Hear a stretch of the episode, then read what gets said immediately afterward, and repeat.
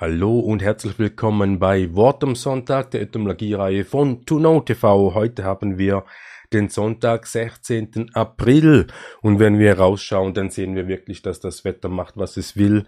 Wir haben wieder Schnee. Es ist kalt geworden oder kälter zumindest. Ähm, was an sich auch äh, völlig okay ist.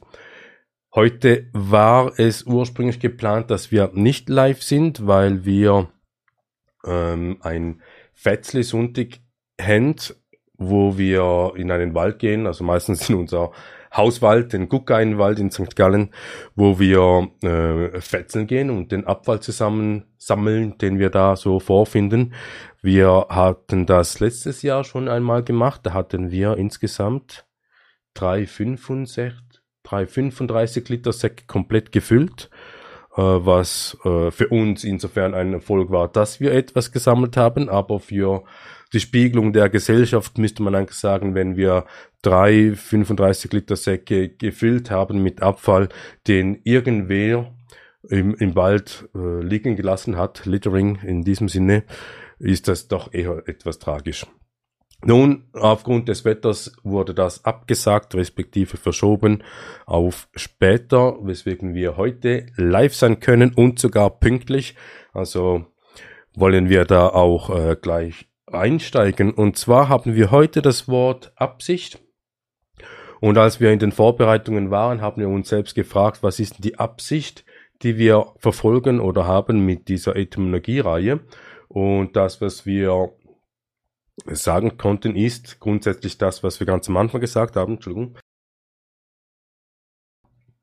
dass wir ähm, herausfinden wollen, was die Sprache ist, woher kommt die Sprache, wer hat sie uns gegeben und äh, was ist die Sprache grundsätzlich?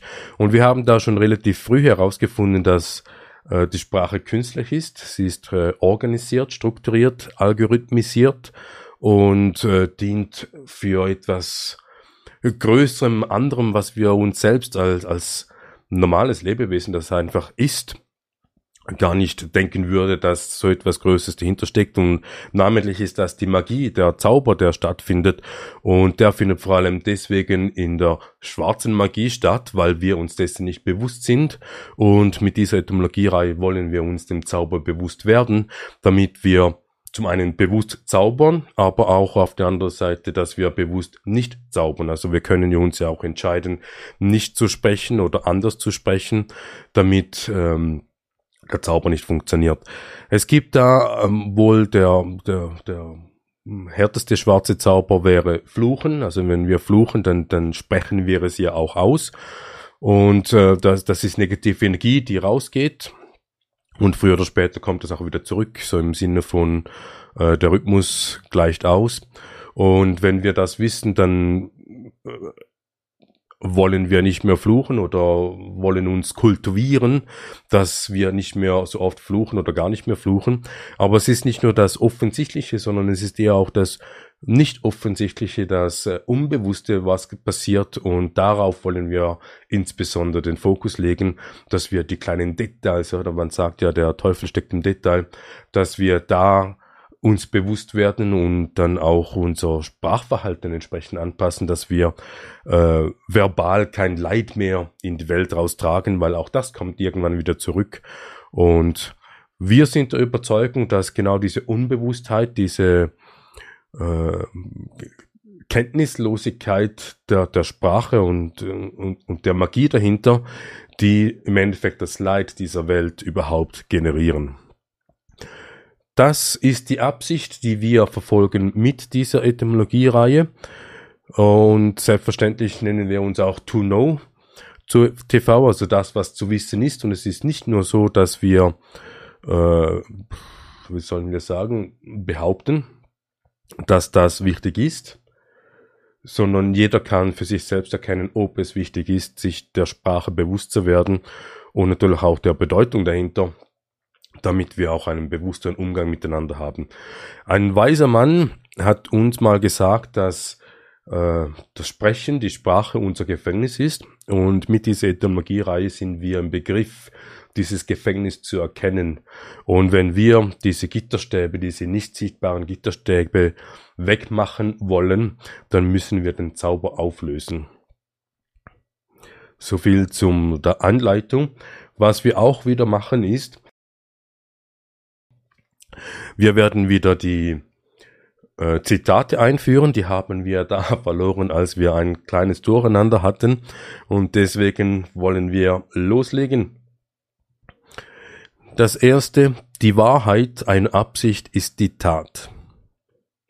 Wenn wir uns an die Dreifaltigkeit zurückerinnern wollen, äh, denken, fühlen, handeln, dann denken wir eine Absicht zu haben, aber die Tat ist es erst recht, die es zur Wahrheit macht. Es gibt ja auch ein anderes Sprichwort, an den Taten wirst du sie erkennen oder an die Taten sind die Früchte. Und ja, die Absicht alleine genügt noch nicht, man muss es auch umsetzen. Dann, wenn man sagt, dass man einer Sache grundsätzlich zustimmt, so bedeutet es, dass man nicht die geringste Absicht hat, sie in der Praxis durchzuführen. Das ist Bismarck. Hier könnten wir sogar schon einen Zauber erkennen. Also wenn da jemand kommt und sagt, ey, wir müssen da nachhaltige Energieversorgung organisieren und schalten deswegen das Atomkraftwerk ab, dann kann man sich der Sache grundsätzlich zustimmen, aber man hat nicht die geringste Absicht, das effektiv auch umzusetzen.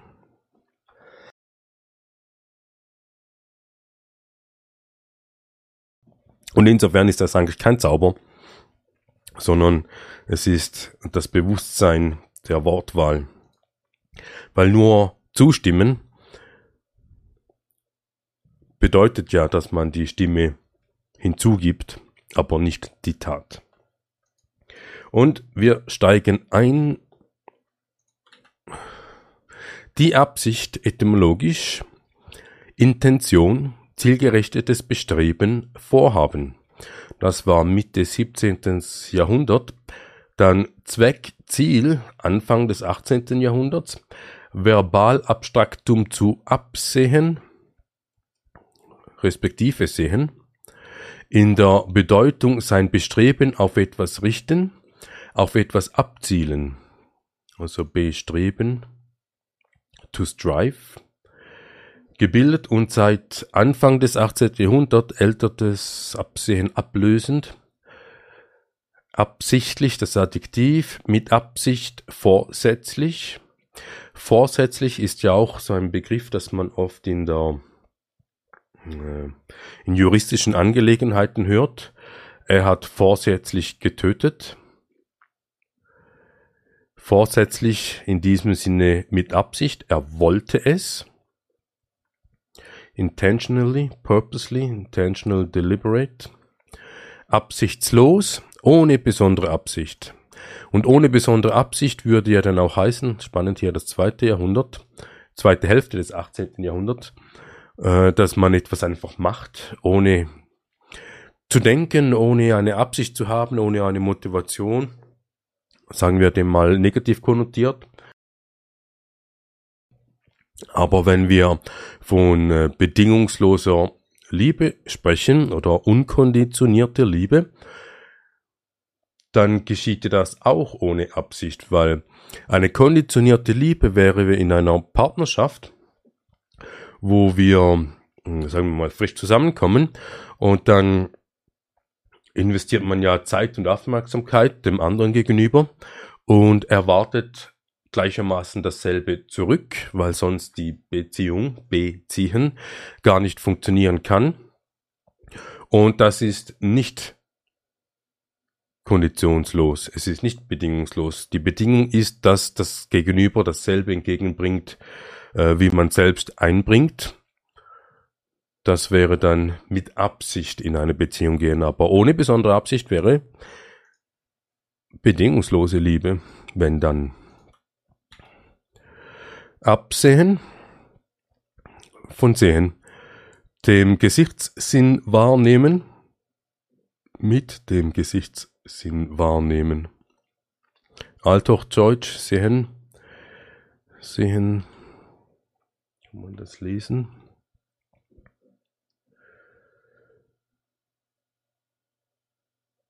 Ähm, sind verwandt Anblick, Erscheinung, Aussehen. Blick, Auge, Gesicht, Gestalt. Sicht, Gesicht sind vergleichbar. Auge, Blick, sieht, Augen sowie auch griechisch Hepestai. Folgen, begleiten, begleitet, steht zur Seite, geht nach, folgt.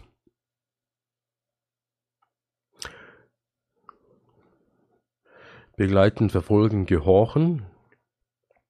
Man nimmt daher eine Bedeutungsentfaltung (Folgen mit den Augen folgen, sehen) an, hervorgegangen aus der Wurzel wittern, spüren, vom Hund bei der Jagd, die sich in einem zweiten Bedeutungsstrang zu zeigen, ankündigen, sagen entwickelt hat. Also wenn der Hund, der Jagdhund etwas gefunden hat, dann bellt er ja. Das wäre dann das Sagen, das Ankündigen, zeigen, hey, da gibt es was. Sehe, die Sehe, Pupille, Sehvermögen, Ansicht. Heute noch landschaftlich. Der Seher, Prophet. Sehenswürdig, Sehenswürdigkeit. Adjektiv berühmt, außergewöhnlich und daher des Ansehens wert. Sehenswürdigkeit ab dem 19. Jahrhundert. Sehkraft, Sehvermögen des Auges, Anfang 18. Jahrhundert, älter Sehenskraft, dann Absehen durch Beab Absehen, Verb, durch Beobachtung erlernen, vorauserkennen, merken, überblicken. Das war noch im 16. Jahrhundert. Auf etwas abzielen, das war dann im 17. Jahrhundert. Und dann auch verzichten. 18. Jahrhundert. Absehen, hinabsehen. Hier können wir, werden wir dann noch schauen, im 17. Jahrhundert müsste die Renaissance gewesen sein.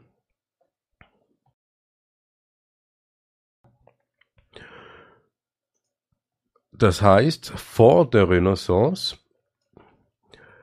hat man mit Absehen, Abluge, Kopieren, Beobachtung, durch Beobachtung erlernen, auch vorauserkennen im Sinne von die Absicht, wenn jemand mit dem Fahrzeug voll Gutzi in eine Menschenmenge zurast, kann man vorauserkennen, dass er es nicht schafft zu bremsen. Man kann es merken, sich erinnern, mesmerize, Remembering und auch einen Überblick haben. Das war noch im 16. Jahrhundert, dann aber im 17. Jahrhundert, als die Renaissance kam, auf etwas abzielen.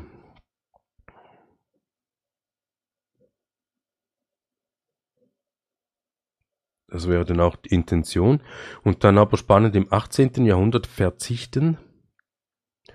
Aber macht auch Sinn. Absehen. Ich sehe davor ab, dass man der Rechtsstreit, hm, was auch nicht, das ist Deutsch-Deutsch, aber das hat schon ab, Absehen, das Gegenteil wäre dann Aufsehen. Aufsehen im Sinne von ähm, Security, Aufsicht, auch ähm, Gefängniswärter, so in diesem Sinne, die Aufsicht, Aufsehen, aber auch Aufsehen nach oben sehen, so quasi ähm, einen ein, ein, ein Mentor hochblicken, aufsehen, zum Mentor aufsehen. Absehbar, das Adjektiv, überschaubar, erkennbar. Also die Folgen, die Folgen der Abschaltung des Atomkraftwerks ist absehbar. In absehbarer Zeit, also bald. Das Ansehen, also respektive das Verb ansehen, anschauen, seinen Blick auf etwas richten, betrachten. Und hier sehen wir auch, wie das funktioniert mit dem auf etwas richten. auf etwas abzielen. Das Ansehen, die Erscheinung, auch seit dem 16. Jahrhundert. Achtung, Wertschätzung, also er hat ein großes Ansehen, er ist berühmt, er ist reich, er hat eine äh, tugendhafte Haltung gegenüber anderen Menschen. Ansehen, Anblick, Angesicht. Die Ansicht, Seite, von der etwas betrachtet wird, Anblick, Bild, auch seit dem 19. Jahrhundert Meinung. Es ist unsere Ansicht, unserer Ansicht nach muss es so sein. Das wäre dann eher eine Meinung. Weil die Ansicht als solches ist, man betrachtet etwas, hier, das ist ein Meter zusammengeklappt, und die Ansicht ist eben, dass er zusammengeklappt ist, der ist hölzern, und es ist nicht nur ein Meter, sondern es ist ein zwei Meter. Das sind faktische Tatsachen, die jeder überprüfen kann, der es ansieht. Es ist nicht unsere Meinung. Das ist die Ansicht, aber eben seit dem 19. Jahrhundert ist die Ansicht auch als Meinung in Verwendung. Die Ansichtskarte, Postkarte mit Landschaftsbild, Ende des 19. Jahrhunderts angesehen, Partizipadjektiv geachtet. Er wird hoch angesehen, er wird geachtet auch seit dem Anfang, Anfang 18. Jahrhundert. Ansehnlich, angesehen, stattlich, wohlgefällig anzusehen. Aufsehen, emporschauen, das wäre eben der, der, das Mentorhafte, äh, um 19. Jahrhundert, das ist aber sehr früh. Mittelhochdeutsch, aufsehen,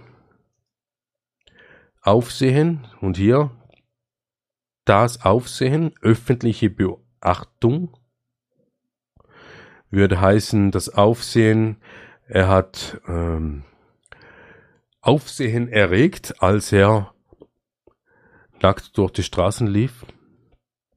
Öffentliche Beachtung. Der Aufseher, Aufsichtsführender, Wächter. Aufsicht, das Aufpassen, Kontrolle, 16. Jahrhundert. Beaufsichtigen, die Aufsicht haben, kontrollieren, aussehen, von bestimmten Anblick bieten, einen bestimmten Anblick bieten.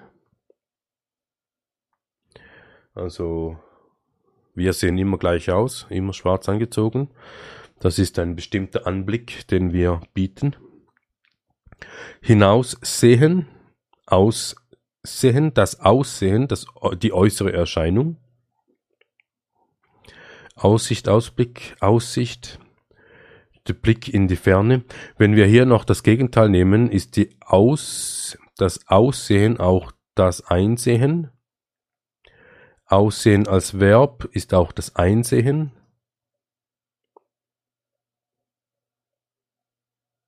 Hm. Müssten wir, glaube künftig öfters machen, dass wir jeweils noch das Gegenteil äh, erläutern. Aussicht, Blick in die Ferne, Zukunftsmöglichkeit, Erwartung ist auch im 18. Jahrhundert.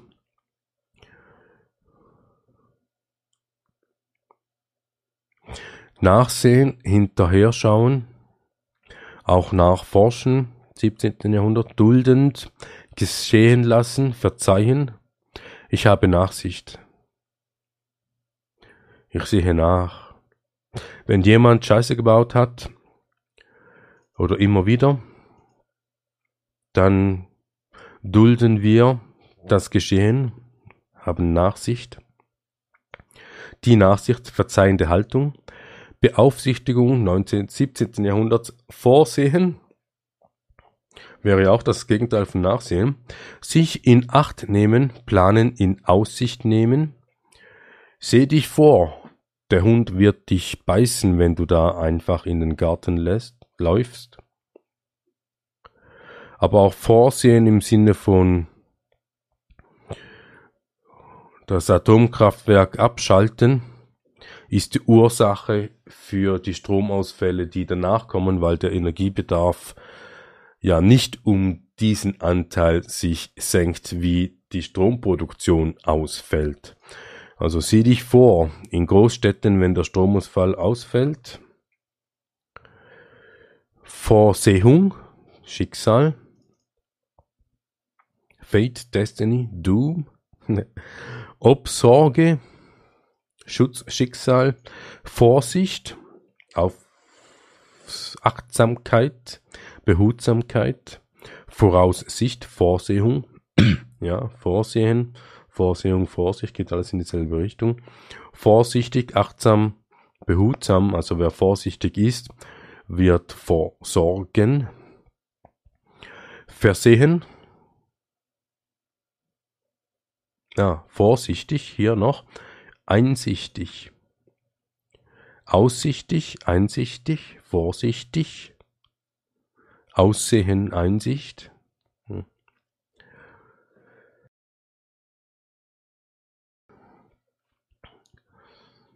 Vorsehen, vorherbestimmen, besorgen, ausstatten, versorgen. Das ist 19, 9. Jahrhundert. Übersehen, beachten, hoffen auf. Das Versehen, Irrtum, unbeabsichtigter Fehler, 17. Jahrhundert, häufig aus Versehen ohne Absicht. Das würde schon in diese Richtung gehen, dass wenn wir ohne Absicht unterwegs sind, ist das ein Versehen, ein Irrtum, unbeabsichtigter Fehler. Aber das Fair, werden wir nächstes Jahr sehen, ist ja genau das falsch, das Verdrehte, das, das daneben, also das Versehen wäre hier wirklich dann unbeabsichtigter Fehler in, de, in dem Sinne. Aber muss nicht, ja, wohl schon. Also ein unbeabsichtigter Fehler hat ja keine Absicht und wenn es ein beabsichtigter Fehler war, ist es ja die Absicht, dem Gegenüber irgendeine Mitteilung zu machen. Zuversicht, Vertrauen in die Zukunft, ehrfurchtsvolles Aufschauen, Hoffen, Mittelhochdeutsch um tausend, Zuversicht. Doch noch spannend zwar nicht das Wort Absicht als solches, aber das Absehen. Dann das Sehen, hier werden wir aber nicht komplett drauf eingehen, weil der größte Teil ja schon bereits gesagt wurde, sehen mit dem Gesichtssinn wahrnehmen, auch spannend. Gesichtssinn wäre ja dann die Augen, die Wärme, man kann die Temperatur fühlen, vielleicht auch mit der Zunge, oral, mit der Nase, die Ohren würden wahrscheinlich schon nicht mehr zum Gesicht gehören. Und schon gar nicht zum Gesichtssinn. Weil hier ist ja auch nichts von, von Hören irgendwo drin. Etymologisch. Dann Dictionary. Bedeutung, Absicht, Wille, etwas zu realisieren. Also es ist immer noch der Wille, es ist noch keine Handlung erbracht. Grund für eine Haltung, auch sehr spannend, der Grund auf dem Meer für eine Handlung ist die Grundlage, die Motivation, die Intention für die Handlung, die dann folgen könnte. Im Recht besondere Form des Vorsatzes im Strafrecht, die sich dadurch auszeichnet, dass es dem Täter auf den Erfolg ankommt. Also der Vorsatz, die Absicht, einzubrechen, will der Täter den Erfolg haben, dass er reinkommt, aber auch wenn er morden will, vorsätzliche Tötung. Er hat darauf, er ist darauf aus, er ist darauf aus, den, Tö den, den Mord, die Tötung durchziehen zu können. Das ist die Absicht auf Erfolg. Herkunft, Substantivierung von Absehen, ist darauf absehen, belegt seit dem auch spannend, dass der Victionary nicht weiter zurückgeht.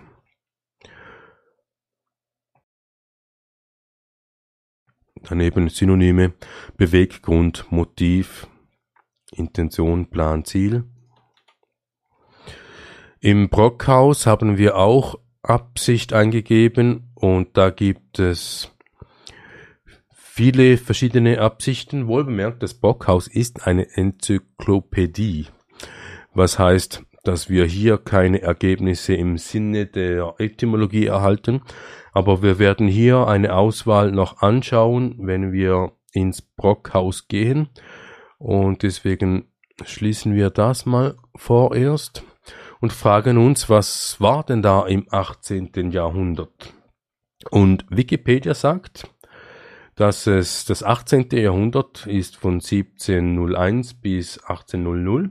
Die Weltbevölkerung äh, wird im Mittel auf 600 Millionen geschätzt, während sie am Ende des Jahrhunderts schätzungsweise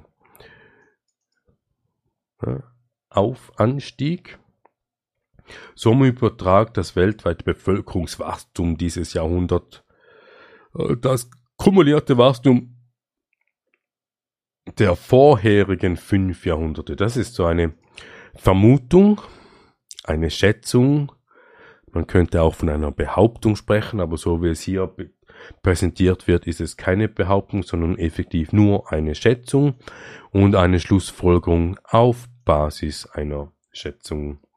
Während die globale Vernetzung aller Kontinente weiter voranschritt, wandelt sich der Globus von einer multipolaren Welt mit ihrem frühneuzeitlichen Gleichgewicht zu einer zunehmend europäisch dominierten Welt, wobei Großbritannien zum mächtigsten und europäischen Akteur wurde. Zum mächtigsten europäischen Akteur wurde. Also all die britischen Kolonialorte kann man heute oder schon während dem Jahr 2020 und die folgenden Jahren konnte man deutlich sehen, ähm, Britannien selbst, die machen immer noch vorwärts. Australien macht auch immer noch vorwärts und auch Kanada schreitet weiter voran. Die Stellung erreichte es durch seine Vorreiterrolle im Welthandel und der Industrialisierung.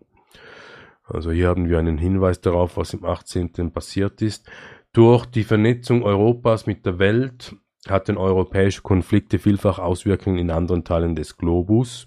Europäische Handelsgesellschaften spielten im globalen Handel eine große Rolle, wobei es ihnen gelang, regional und sektoral Handelsmonopole mit Waffengewalt aufzubauen und zu verteidigen.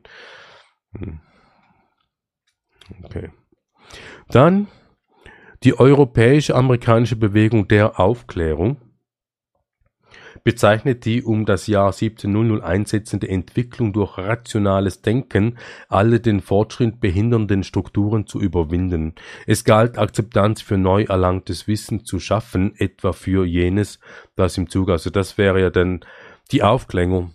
Deswegen erwähnen wir das auch immer so prominent.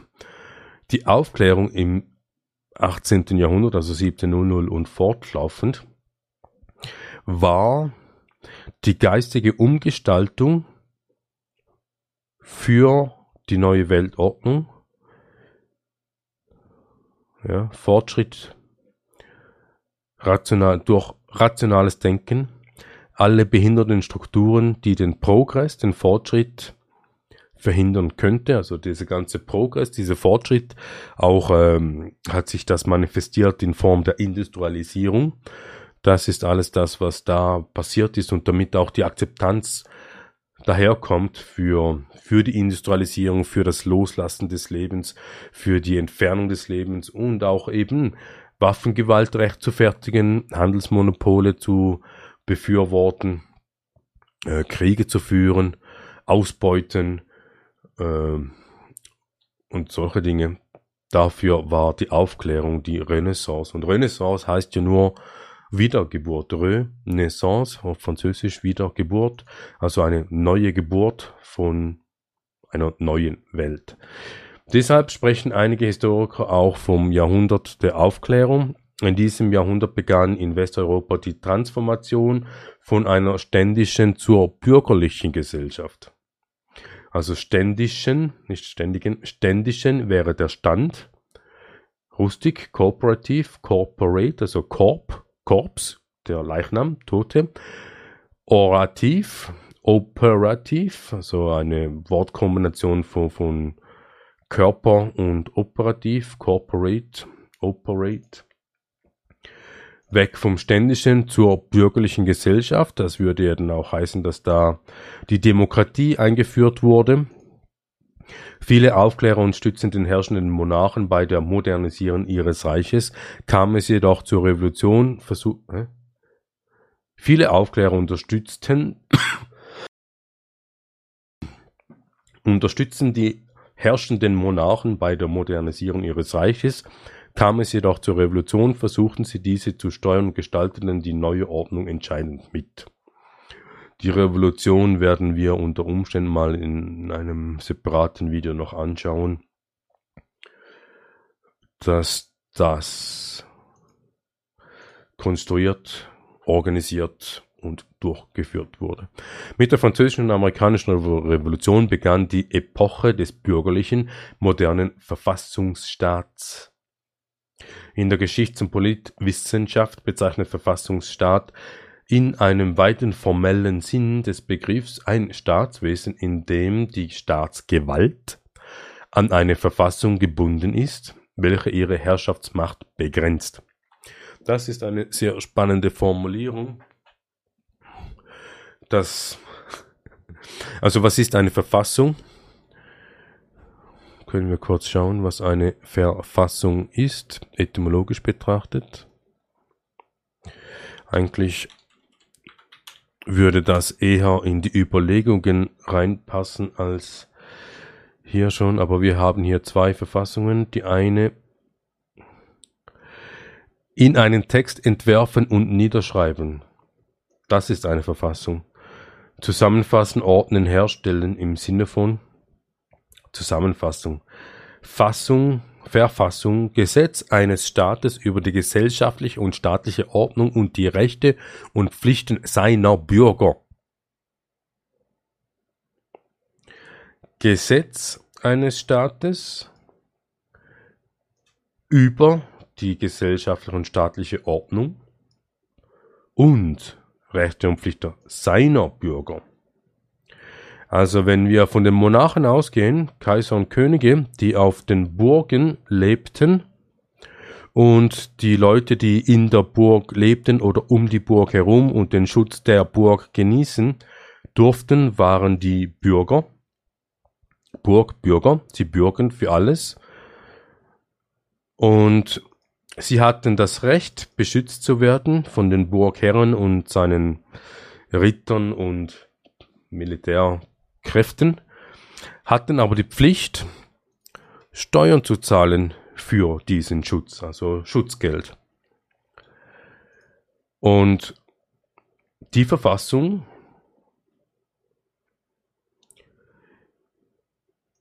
ist das Gesetz eines Staates im Sinne von innerhalb dieses Gesetzes kann der Staat handeln und gibt es kein Gesetz, kann der Staat nicht handeln. Und wie kann man das umgehen? Man macht private Corporations, um den Staat zu umgehen, weil im Kommerz andere Regeln gelten. Über die Gesellschaft Staat. Und hier sehen wir eigentlich auch dieser, dieser Schwindel, der hier passiert, wenn wir hier vom Stand sprechen, vom ständischen, von der ständischen Gesellschaft, also der Stand, die Privaten, die Monarchen, die Kooperativen, die Privaten, die Pri Piraten, hatte man gewechselt auf die bürgerliche Gesellschaft. Das heißt, der Fokus hat sich auch geändert. Und alle schreien nach Demokratie, weil die Demokratie ja die, die, das Instrument für die bürgerliche Gesellschaft ist. Und man hat den bürgerlichen modernen Verfassungsstaat gemacht. Und da lohnt es sich, die Schweizerische Bundesverfassung durchzulesen, um zu verstehen, was, was für ein Gesetz der Schweizer Staat hat über die gesellschaftliche und staatliche Ordnung und die Rechte und Pflichten seiner Bürger. Und dann ist auch spannend zu verstehen,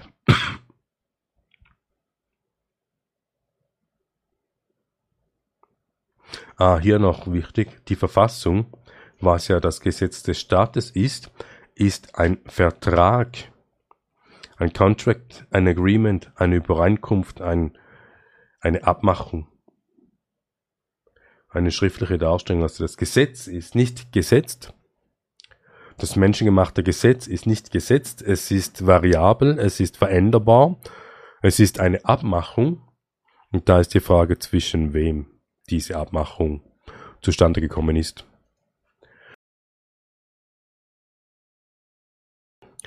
Also wir haben die Revolution, die Aufklärung, der Progress, die Industrialisierung. Wir haben fünf europäische Großmächten, die im Gleichgewicht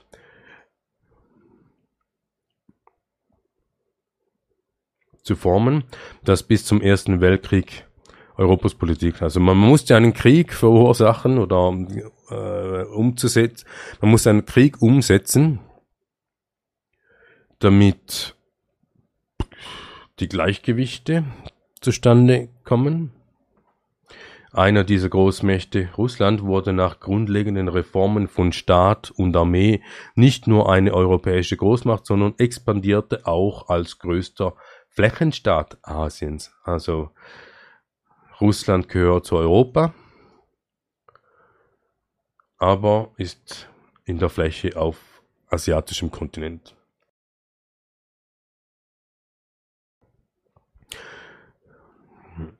Und im Asischen gab es das Mogulreich, also Kaiser, Könige, Kaiserreich, Mogulreich, Zarenreich, von einem zentralen Verband zu einem losen Staatenbund. Neben nachhaltigen Strukturreformen der Regionalreiche brachte der Transformationsprozess zahlreiche Kriege und Erbfolgekriege mit sich. In diesem Umfeld schaffte es die britische Ostindien-Kompanie in der zweiten Jahrhunderthälfte neben der Konföderation der Marathen zur mächtigsten Organisation. Also hier könnte man eine Agenda sehen.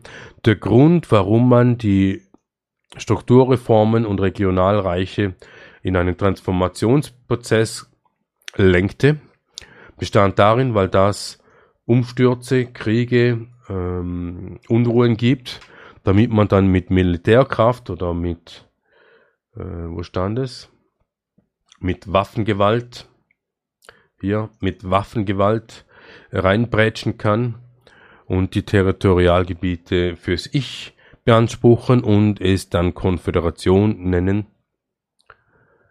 und so den ganzen Südostasien kontrollieren. Das chinesische Kaiserreich setzte seine Expansion in Asien fort, bis es 1759 seine größte Ausdehnung erreichte. Dieses große Reich erlebte wirtschaftlichen Wohlstand und starkes Bevölkerungswachstum. Japan verfolgte weiterhin seine Abschottungspolitik gegenüber dem Rest der Welt, während sich die Staaten des südostasiatischen Festlandes konsolidierten und ihre Unabhängigkeit gegenüber europäischen und chinesischen Herausforderungen verteidigten. Hier kann man die hegelianische Dialektik herauslesen, wenn man will.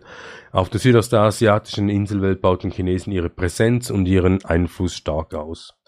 Also das waren wohl so stichwortartig die essentiellsten Begebenheiten im 18. Jahrhundert. Und dann wurde die Geschichte erzählt, dass das Heilige Römische Reich seit dem Ende des 15. auch Heiliges Römisches Reich deutsche Nation war vom Spätmittelalter bis 1806 und die offizielle Bezeichnung für das seit dem 18. Jahrhundert bestehende Herrschaftsgebiet der römisch-deutschen Kaiser. Und ja, wir sehen hier einen Schachboden. Wir sehen hier die Schlüssel. Wir könnten hier eine Rauchwolke sehen. Könnten aber auch Feldarbeiter sein. Klicken wir noch mal kurz rein.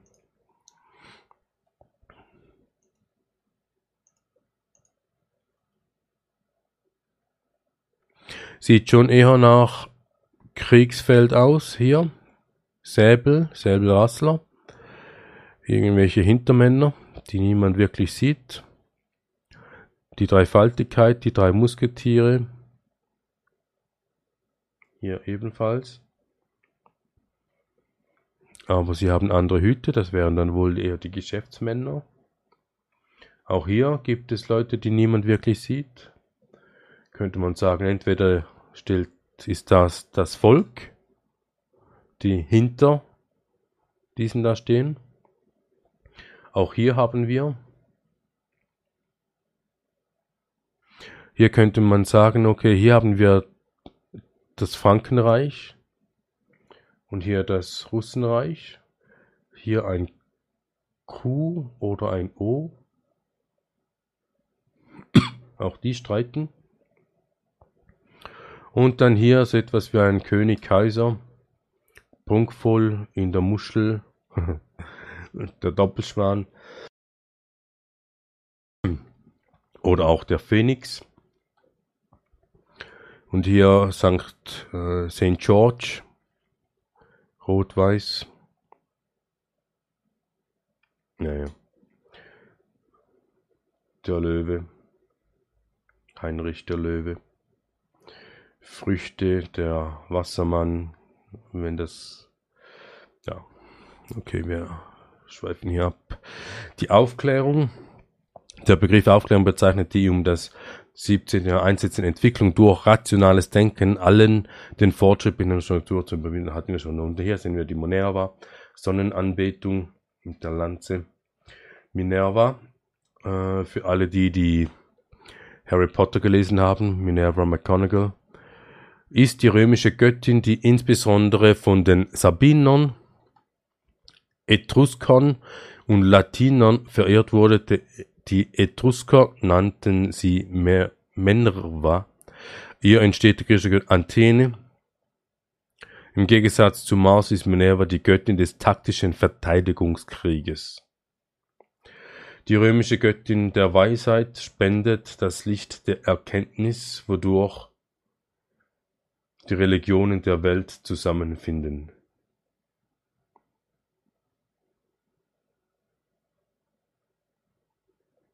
Ja. Deswegen Minerva, Erkenntnis, Weisheit, Aufklärung. Dann hat man die naturwissenschaftliche Revolution eingeführt, also das heißt äh, die moderne Wissenschaft, wie wir sie heute kennen, dieser Scientismus, der Wissbegierigkeit, da hat, war es glaube Nietzsche, der schön gesagt hat, wie konnten wir die Weltmeere leer trinken, weil der Wissensdurst so groß ist, dass wir die Wissenschaft überall äh, mit einbetten, Naturwissenschaften. Unter dem Begriff Naturwissenschaft werden Wissenschaften zusammengefasst, die empirisch arbeiten und sich mit der Erforschung der Natur befassen. Naturwissenschaftler beobachten, messen und analysieren die Zustände und das Verhalten der Natur. Eigentlich ist das äh, der systematische Beginn, sich von der Natur zu trennen, vom Leben zu trennen. Und dann hat man da auch gesellschaftspolitische zielte die Aufklärung auf mehr persönliche Handlungsfreiheit. Ja, da muss man verstehen, wer die Person ist und was mit Handlung gemeint ist. Bildung, was gebildet wird. Und wir sehen auch hier schon immer mehr, woher das, das kommt.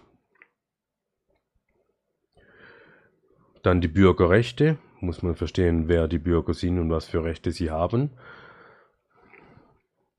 Und die allgemeinen Menschenrechte. Jedem Menschen, da muss man verstehen, wer oder was ein Mensch ist.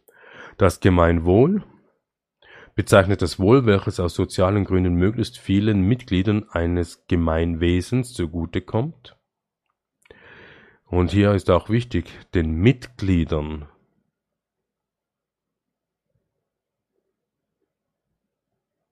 eines Gemeinwesens, nicht dem Staat oder dem Gemeinwesen. Hier wäre wohl eine Verdrehung, wenn wir vom Kommunismus sprechen, wo man alles abgeht an den Staat. Dabei geht es nicht um das Gemeinwohl, sprich nicht um das Wohl jedes einzelnen Mitglied oder möglichst viele Mitglieder, sondern eben nur das Wohl des Staates. Also Gemeinwohl ist nicht Kommunismus. Insbesondere Olympe de Sco war die Revolutionärin Frauenrechte und Schriftstellerin im Zeitalter der Aufklärung. Sie ist die Verfasserin der Erklärung der Rechte der Frau und Bürgerin. Setzte sich für die Frauenrechte ein und da muss man auch verstehen, was die Frau ist, weil früher war es mal noch ein Weib und die Frau ist gleich wieder her eine Art Titel. Ja. Das ist die Aufklärung. Da ist vieles passiert und wir empfehlen jedem, sich mit der Aufklärung auseinanderzusetzen und zwar nicht so, wie wir es in der Schule gelernt bekommen haben, sondern durch eigene Recherche, eigenes Denken. Und wenn man dann Leute um sich hat, die sich ebenfalls für solche Dinge interessieren, dann kann man sich zusammensetzen, sich austauschen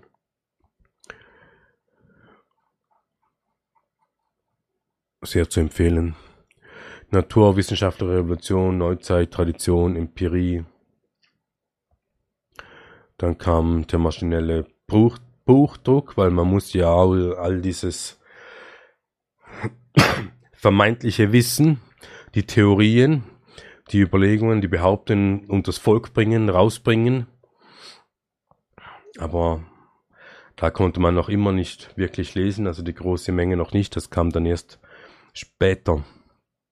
Dann auch solche Dinge wie Kosmologie und Physik wurden eigentlich erst da so richtig vermarktet.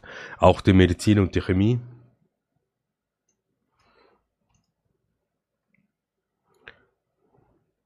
Hat da erst da angefangen. Sofern man natürlich der Geschichte glaubt. Dann, was haben wir? Was war wann? Das geht zu weit ins Detail. Industrielle Revolution, auch hier wieder, es muss immer brennen, es muss immer Chaos sein. Und aus diesem Chaos entsteht Ordnung. Gilt als einer der Geburtsstätten der industriellen Revolution, da hier der erste mit Koks gefeuerter Hochofen betrieben wurde. Also, Koks brennt sehr gut. Als industrielle Revolution wird die tiefgreifende und dauerhafte Umgestaltung der wirtschaftlichen und sozialen Verhältnisse, der Arbeitsbedingungen und Lebensumstände bezeichnet, die in der zweiten Hälfte des 18. Jahrhunderts begann. Also das heißt, anfangs 18. Jahrhunderts war die Vorbereitung und verstärkt im 19. Jahrhundert zunächst in England, dann in ganz Westeuropa und den USA, seit dem 19. Jahrhundert auch in Japan. Also die Neugeschichte sagt eigentlich, dass all das, was wir hier haben, in den letzten 200, 300 Jahren passiert ist, also ein sehr großer Wandel, sehr großer Fortschritt. Äh, man könnte schon fast sagen, es wäre zu schnell gewesen, aber vielleicht musste es ja so kommen. Und wir haben auch hier eine Umgestaltung, ein Reset, ein Redesign. Und das passiert hier in 50er Jahren Abschnitten. Und 50 Jahre entspricht zwei Generationen. Und wenn wir dann das äh, 19. Jahrhundert eintreten, dann ist ja ein ganzes Jahrhundert durch, also sprich vier Generationen. Und die vierte Generation kennt alles Alte nur noch vom Hören sagen im besten Falle oder aus den Geschichtsbüchern in der Schule. Und da beginnt die Bildung Auch spannend kann man sich weiter reinschauen. Verfassung hatten wir. Und wir gehen weiter in die Vergleiche.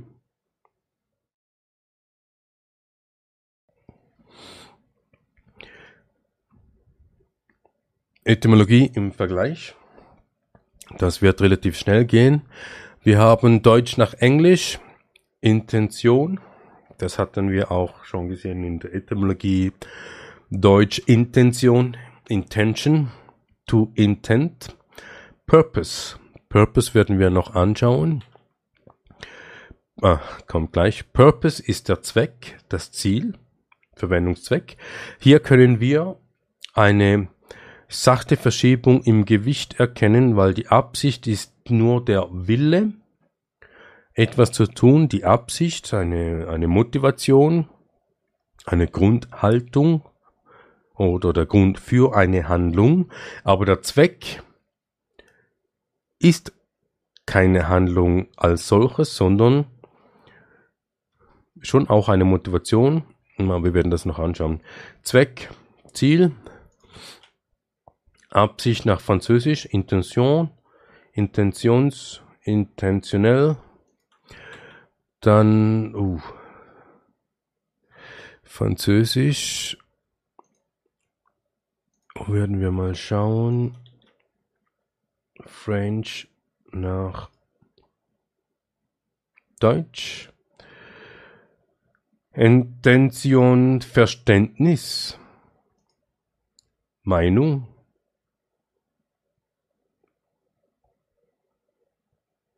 Akt, sich ein bestimmtes Ziel zu setzen,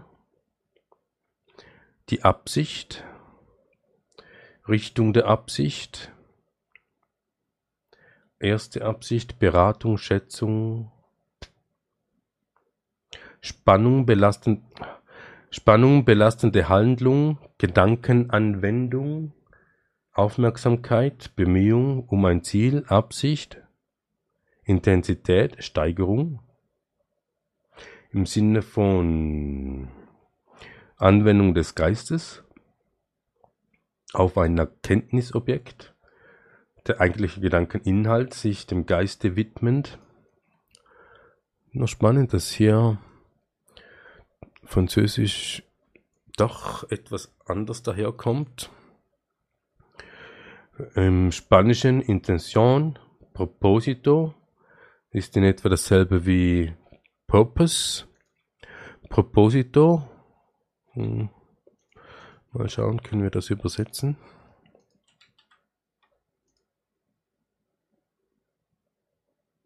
Ja. Der Zweck, Proposito ist der Zweck. Das Wort Zweck kommt vom lateinischen Propositum, zusammengesetzt aus der Vorsilbe pro, vorwärts und Position, Partizipel von Stellen, Position. Im Eintrag zu disponieren sagten wir, dass Vorschlagen bedeutet etwas vor, zustellen, also in Richtung oder für die Zukunft. Dass dieses gleiche Wort als Partizip vulgär gibt uns einen Vorschlag aufgrund, ist ja wohl eine schlechte Übersetzung.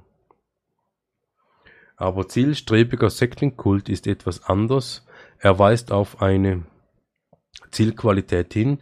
Es ist nicht unbedingt etwas, das vorgeschlagen wurde. Es kann nur Absicht sein.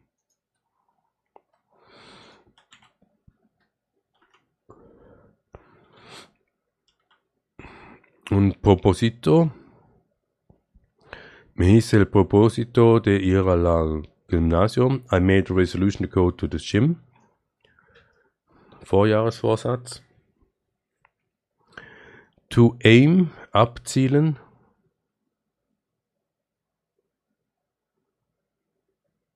Ja. Und dann wären wir auch schon durch im Vergleich.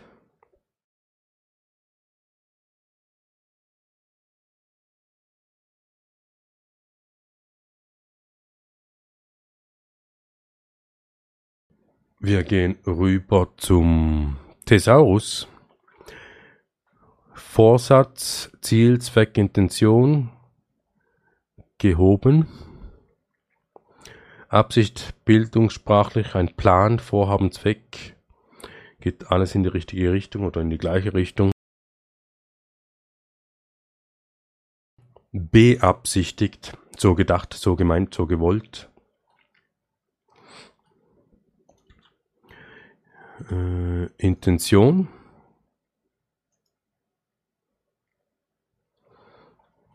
Etwa dasselbe. Intention as in purpose, something that one hopes or tends to accomplish, also etwas, das man hofft oder vorhat zu erreichen, wie äh, dreimal in der Woche ins Gym zu gehen. Die Absicht, ein Plan, man zielt davon ab, man zielt darauf ab, einen schönen Körper zu erhalten hm, geht in die gleiche Richtung. The purpose as in goal, also das Ziel, der Zweck und das Ziel, ist hier als selbes beschrieben.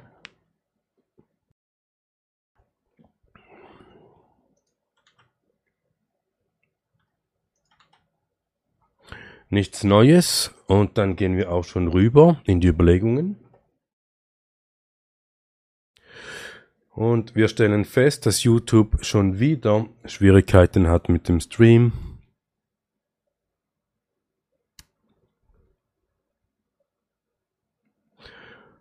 Ja, hoffen wir mal, dass die lokale Aufnahme ordentlich funktioniert. Wir gehen zu den Überlegungen und wir schlagen seit langem wieder einmal die Bibel auf und geben einfach mal ein die Absicht. Und hier haben wir Geschichten, wo das Wort Absicht vorkommt. Und da fragt einer den Abraham, in welcher Absicht hast du dies getan? Also da hat Abraham bereits schon etwas getan. Da sprach Abraham, weil ich dachte, es ist gar keine Gottesfurcht an diesem Ort, darum werden sie mich wegen meiner Frau umbringen. Im Sinne von, wer Gottesfurcht hat, wird ihn und seine Frau respektieren, auch ist sie wahrhaftig meine Schwester, denn sie ist die Tochter meines Vaters, aber nicht die Tochter meiner Mutter. Und so ist sie meine Frau geworden. Also hier haben wir so etwas wie ein Teilinzest. Und es geschah, als mich Gott aus dem Haus meines Vaters führte, da sprach ich zu ihr, das musst du mir zuliebe tun, dass du überall, wo wir hinkommen, von mir sagst, er ist mein Bruder. Also er fordert sie auf, zu lügen und sagen, er, Abraham, sei der Bruder. Da nahm Abime, Abimelech Schafe und Rinder, Knechte und Mägde und schenkte sie Abraham und gab ihm seine Frau Sarah zurück. Also die Schwester. Und Abimelech sprach, siehe, mein Land steht dir offen, wo es dir gefällt, da lass dich nieder. Aber zu Sarah sprach er, siehe, ich habe deinem Bruder tausend Silberlinge gegeben. Siehe, das soll dir eine Decke der Augen sein für alle, die um dich sind, damit du in jeder Weisheit, Weise gerechtig gerechtfertigt bist.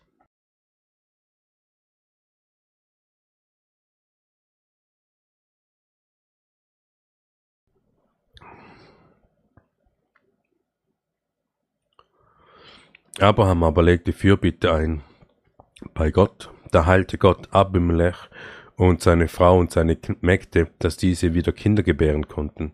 Denn der Herr hatte zuvor jeden Mutterleib im Haus Abimelech fest verschlossen um Saras, der Frau Abrahams willen. haben wir jetzt nicht erwartet, aber wir haben ja den Gott oder der Herr identifiziert als Baal, Baphomet.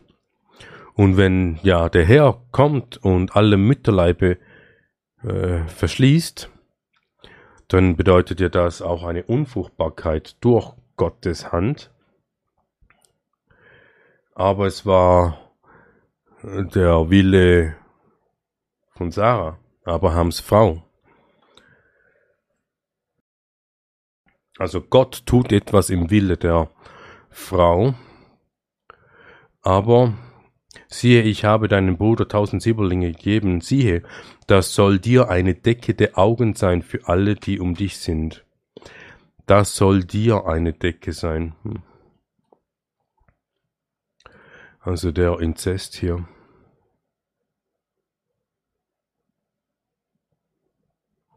Ja, Genesis 2010, wir können da, ah, da, Abraham und Sarah bei Abimelech, Abimelech. Äh, Abraham aber zog von dort in den Negev und wohnte zwischen Kadesh und Schur und hielt sich als Fremdling in Gerar auf. Und Abraham sagte zu seiner Frau Sarah, so seiner Schwester, sie ist meine Schwester. Da ließ Abimelech, der König von Gerar, Sarah holen. Der Gott kam nachts im Traum zu Abimelech und sprach zu ihm, siehe, du bist des Todes wegen der Frau, die du genommen hast, denn sie ist die Ehefrau eines Mannes. Abimelech aber hatte sich ihr noch nicht genähert, und er sprach, Herr, willst du denn auch ein gerechtes Volk umbringen? Hat er nicht zu mir gesagt, sie ist meine Schwester, und auch sie selbst hat gesagt, er ist mein Bruder, aber ist habe ich doch dies mit aufrichtigem Herz und unschuldigen Händen getan. Und Gott sprach zu ihm im Traum, auch ich weiß, dass du dies mit aufrichtigem Herzen getan hast. Darum habe ich dich auch bewahrt, dass du nicht gegen mich sündigst, und darum habe ich es dir nicht gestattet, dass du sie berührst. Also berührst, ja. Ähm,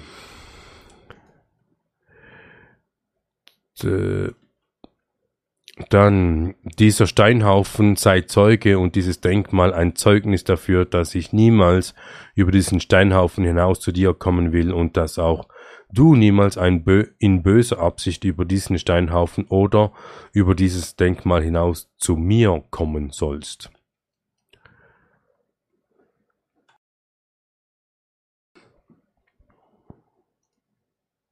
Um was geht es hier? Jakobs Bund mit Laban.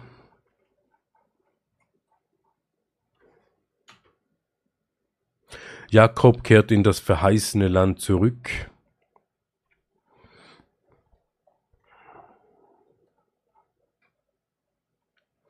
Laban Streit mit Jakob.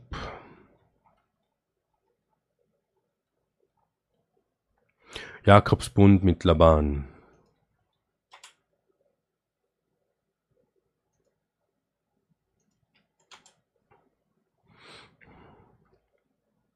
Hm, warum geht das nicht?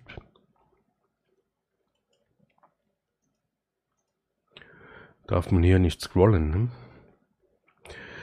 Dann weiter sprach Laban zu Jakob, also das war da, als sie den Bund schließen. Also sie haben gestritten und jetzt machen sie den Bund.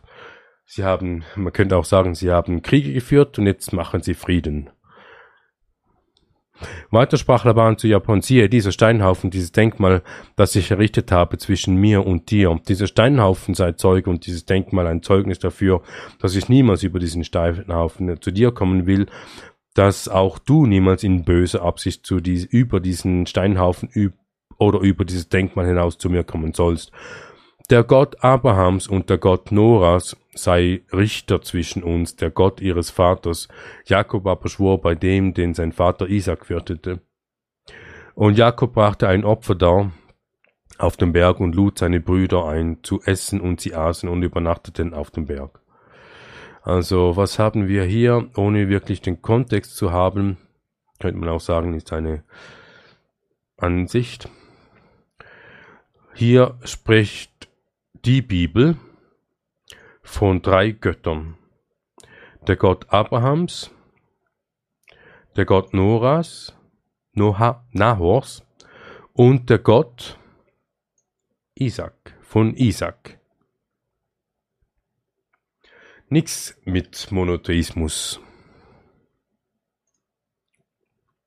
Und sie sollen Richter sein zwischen uns.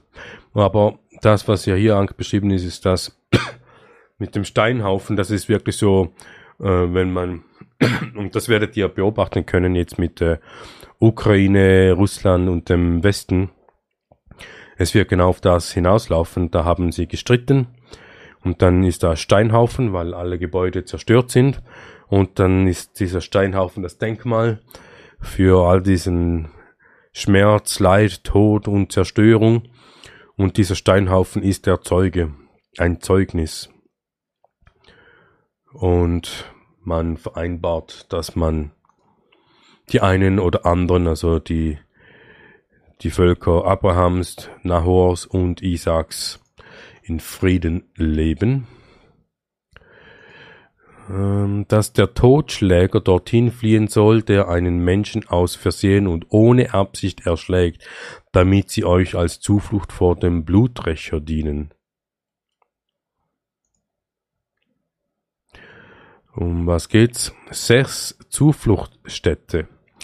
Und der Herr redete zu Joshua, und, und sprach, Rede zu den Kindern Israels und sprich, bestimmt euch die Zufluchtsstätte, von denen ich euch durch Mose gesagt habe, dass der Totschläger dorthin fliehen soll, der einen Menschen aus Versehen und ohne Absicht erschlägt, damit sie euch als Zuflucht vor dem Bluträcher dienen. Also, wir haben hier wieder das Beispiel von der Absicht zu töten, das wäre dann die Tötungsabsicht oder der Totschläger. Und Totschläger ist nicht Mord im rechtlichen Sinne. Darauf, dorthin fliehen soll, also man will da Zufluchtsstätte machen, wo eben diese Totschläger fliehen können, wenn sie aus Versehen, also aus Irrtum oder aus unbeabsichtetem Fehlverhalten und ohne Absicht jemanden erschlagen haben.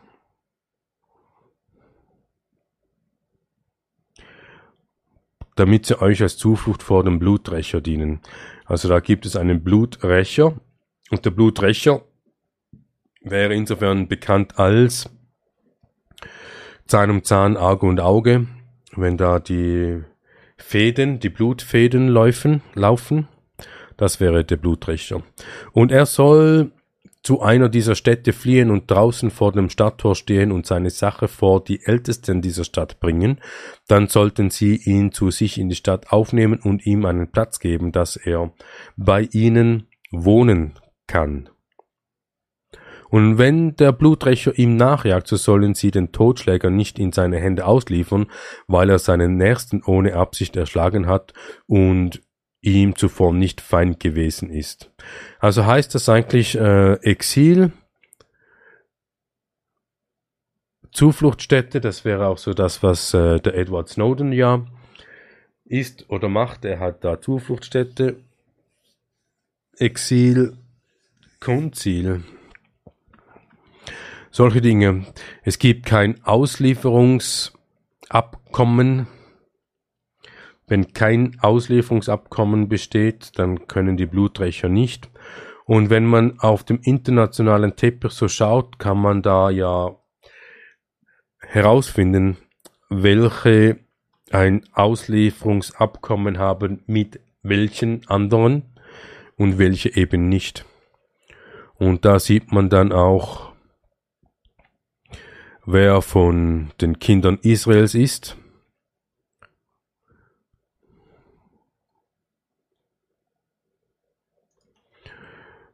Schon spannend. Und wenn der Blutrechner ihm nachjagt, dann hatten wir. Und David ging zu ihnen hinaus, ergriff das Wort und sprach, seid ihr in friedlicher Absicht zu mir gekommen, um mir zu helfen, so soll mein Herz mit euch eins sein. Wenn aber um mich meinen Feinden zu verraten, da doch kein Frevel an meinen Händen ist, so sehe der Gott unserer Väter danach und strafe es. Das ist in Chronicles. Um was geht es da?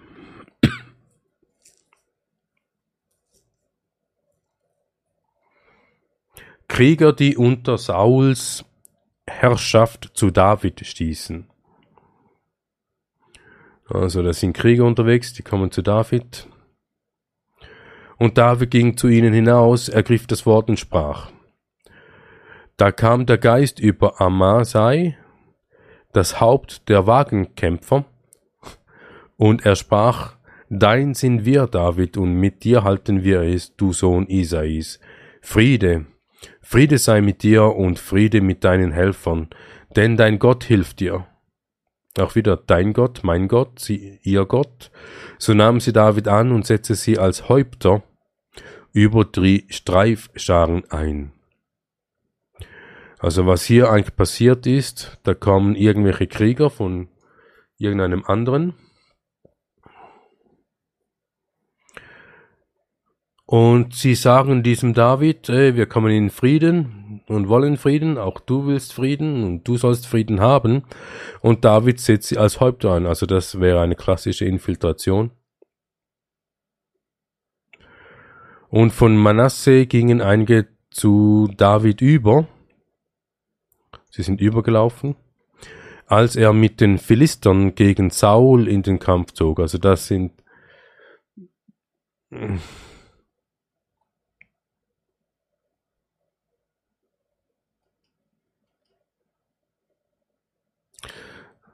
Da haben wir wohl etwas verpasst.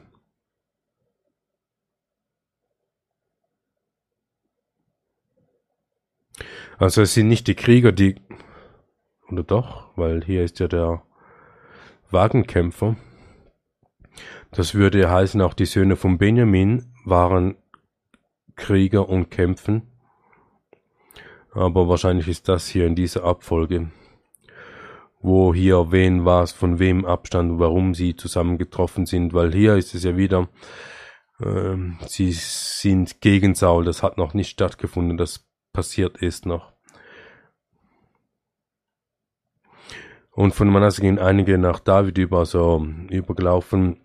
Als die Philister mit David zusammen gegen Saul in den Kampf zog, doch standen sie jenen nicht bei, denn nachdem sie Rat gehalten hatten, schickten sie schickten ihn die Fürsten der Philister fort, indem sie sprachen, es könnte uns den Kopf kosten, wenn er zu Saul, seinem Herrn, überliefe.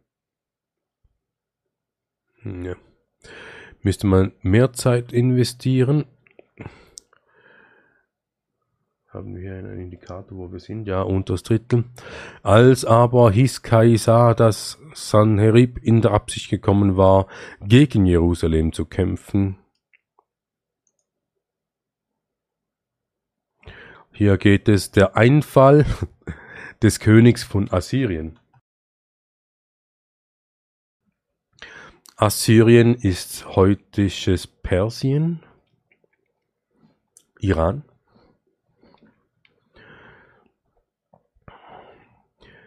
Und da hatte der König einen Einfall oder ist eingefallen. Nach diesen Ereignissen und dieser bewiesenen Treue kam Sanherib, der König von Assyrien, und rückte in Juda ein und belagerte die festen Städte und gedachte sie zu erobern. Juda müsste irgendwo dort, wo das heutige Israel ist, dieser Streifen. Als aber Hiskia sah, dass Sanherib in der Absicht gekommen war, gegen Jerusalem zu kämpfen, er eben Jerusalem, Stadt Juda. Da beschloss er mit seinen Obersten und seinen Kriegshelden, die Wasserquellen draußen vor der Stadt zu verstopfen, und sie halfen ihm. Und die Leute versammelten sich in großer Zahl und verstopften alle Quellen und den Bach, der mitten durch das Land fließt, und sprachen, warum sollten die Könige von Assyrien viel Wasser finden, wenn sie kommen? Und er fasste Mut und baute die Mauer überall wieder auf, wo sie eingerissen war, und erhöhte die Türme und baute draußen auf noch eine andere Mauer und befestigte den Milo der Stadt Davids. Korn. Also die Nahrung. Auch machte er viele Wurfgeschosse und Schilde und er, versetzte, und er ersetzte kriegstüchtige Hauptleute über das Volk und versammelte sie zu sich auf dem Platz, auf den Platz am Tor der Stadt, sprach ihnen Mut zu und sagte, seid stark und mutig, fürchtet euch nicht und erschreckt nicht vor dem König von Assyrien, noch vor dem ganzen Haufen, der bei ihm ist, denn mit uns ist ein größerer als mit ihm. Und ihm ist ein Fleischer. Das ist normale Kriegspropaganda, die hier beschrieben wird. Man konnte diese Kriegspropaganda auch lesen oder hören als nach 9-11, als George Bush da den Krieg ausgerufen hat, den Krieg gegen den Tor, voll bescheuert, aber die Leute waren traumatisiert und haben das ähm, angenommen. Und äh, heute passiert dasselbe auch ähm, mit Russland und Ukraine. Da kann man dem Putin zuhören der klingt genauso wie George Bush. Mit ihm ist ein fleischlicher Arm mit uns, aber ist der Herr, unser Gott, um uns zu helfen, Krieg zu führen. Seinen verhöhnten Herrn. Ja. Kriegspropaganda. Die Absicht, also der Absicht in Kombination mit Kriegspropaganda. Und dann, und er bat sich von ihm Briefe nach Damaskus an die Synagogen in der Absicht, wenn er irgendwelche Anhänger des Weges fände, ob Männer oder Frauen sie gebunden nach Jerusalem zu führen. Gebunden nach Jerusalem, also Faschismus, wäre eigentlich auch äh, die Assimilation der Juden nicht. Als sie da abtransportiert wurden nach Israel, das größte Konzentrationslager überhaupt. Die Bekehrung, ah, abgesehen von Australien. Die Bekehrung des Saulus, Saulus aber, der nach Drohung und Mord schnaubte, gegen die Jünger des Herrn ging zum Hohenpriester und er bat sich von Brief, von ihm Briefe.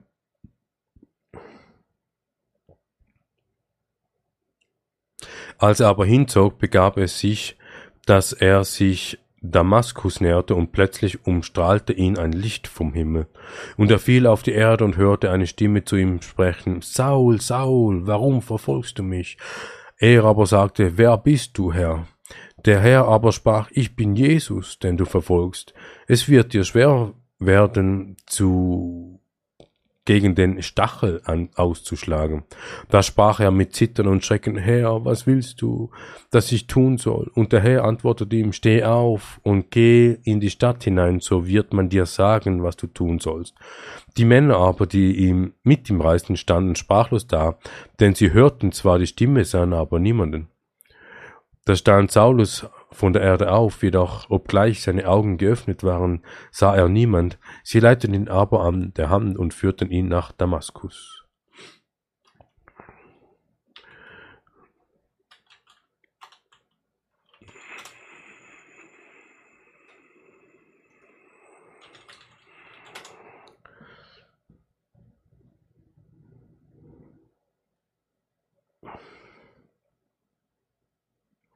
Ebenfalls wieder dieser Streifen.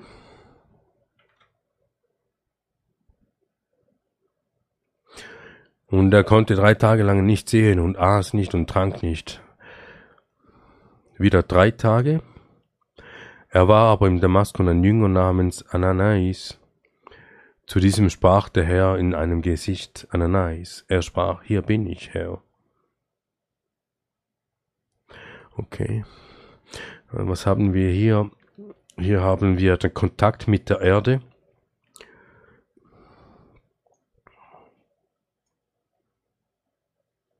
Wenn man geerdet ist,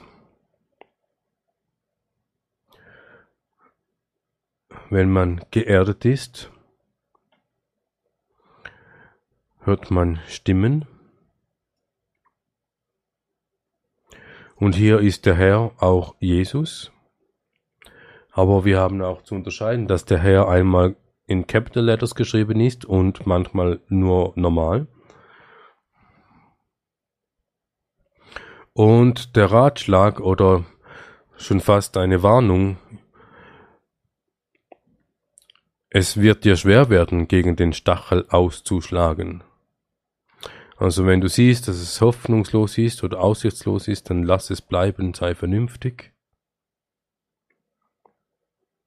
Okay.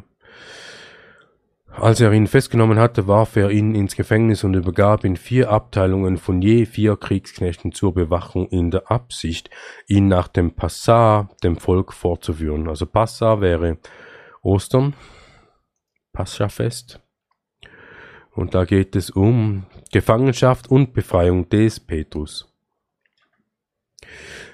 Um jene Zeit aber legte der König Herodes Hand an etliche von der Gemeinde, um sich zu misshandeln, und er tötete Jakobs Bruder des Johannes mit dem Schwert. Und als er sah, dass es, dass das den Juden gefiel, fuhr er fort und nahm auch Petrus gefangen. Es waren aber die Tage der ungesäuerten Brote. Und als er ihn festgenommen hatte, warf er ihn ins Gefängnis. Ähm, vier, vier, vier Himmelsrichtungen, vier Jahreszeitungen.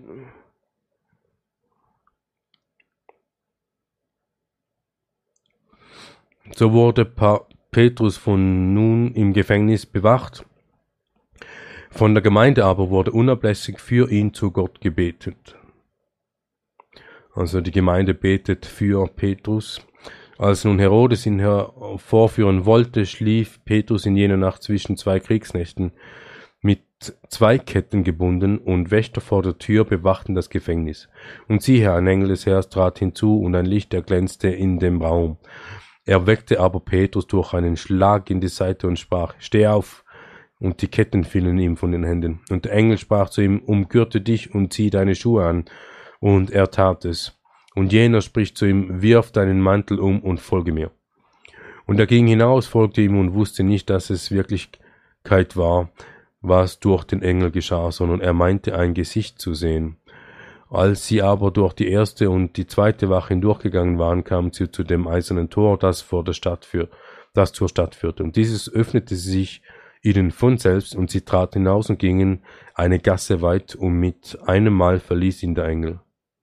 Da kam Petrus zu sich und sprach, nun weiß ich wahrhaftig, dass der Herr seine Engel gesandt und mich errettet hat, aus der Hand des Herodes und dem allem, was das jüdische Volk erhoffte. Also was wir hier haben, das jüdische Volk wird hier als barbarisch dargestellt. Sie hat gefallen am Morden, am Schlachten, am Töten. Und wir haben hier äh, einen Engel, Engel, der Petrus befreit, magische Fähigkeiten hat, Türen zu öffnen, Schlösser zu öffnen, hinauszubringen. Man könnte da auch von, wenn man die Geschichten über Alien-Entführung vergleicht mit dem, was wir hier gelesen haben, kann man Gemeinsamkeiten finden. Und da kam Petrus zu sich und sprach. Also das heißt, all diejenigen, die sind so etwas wie in einer Trance, in einem nicht ganz wachen Zustand. Und später dann schon. Und nun weiß ich wahrhaftig, dass es Engel gibt, Außerirdische gibt, was auch immer man glaubt, das gesehen zu haben, was man gesehen hat. Äh, Okay, nicht mehr viel. Siehe auch die Schiffe, so groß sie sind und so rau die Winde auch sein mögen, die sie treiben, sie werden von einem ganz kleinen Steuerruder gelenkt, wohin die Absicht des Steuermanns will. Warnung vor dem Missbrauch der Zunge. Das hatten wir schon mal. Dann werdet nicht in großer Zahl Lehrer, meine Brüder, da er wisst, dass wir ein strengeres Urteil empfangen werden. Denn wir alle verfehlen uns vielfach, wenn jemand sich im Wort nicht verfehlt, so ist er ein vollkommener Mann, fähig auch den ganzen Leib im Zaun zu halten. Siehe, den Pferden legen wir die Zäume ins Maul, damit sie uns gehorchen, und so lenken wir ihren ganzen Leib. Siehe auch die Schiffe, so groß sie sind, so rau die Winde auch sein mögen, die sie treiben, sie werden von einem ganz kleinen Steuerruder gelenkt, wohin die Absicht des Steuermannes will. So ist auch die Zunge ein kleines Glied und rühmt sich doch großer Dinge. Siehe ein kleines Feuer, welch großen Wald zündet es an. Und die Zunge ist ein Feuer, eine Welt der Ungerechtigkeit. So nimmt die Zunge ihren Platz ein und die ein unter unseren Gliedern. Sie befleckt den ganzen Leib und steckt den Umkreis des Lebens in Brand und wird selbst von der Hölle in Brand gesteckt. Denn jede Art der wilden Tiere und Vögel, der Reptilien und Meerestiere wird bezwungen und ist bezwungen worden von der menschlichen Natur. Die Zunge aber kann kein Mensch bezwingen, das, unab das unbändige Übel voll tödlichen Giftes. Und ihr loben mit ihr loben wir Gott, den Vater, und mit ihr verfluchen wir die Menschen, die nach dem Bild Gottes gemacht sind. Aus ein und demselben Mund geht Loben und Fluchen hervor. Das soll nicht so sein, meine Brüder. Sprudelt auch eine Quelle aus derselben Öffnung Süßes und Bitteres hervor? kann auch mein Brüder, kann auch meine Brüder ein Feigenbaum Oliven tragen oder ein Weinstock Feigen, so kann auch eine Quelle nicht salziges und süßes Wasser geben. Dann die Weisheit von oben und unten. Also wir sehen hier schon Korrelationen. Wir haben das nicht erwartet, dass hier nochmals das kommt, was wir schon einmal hatten.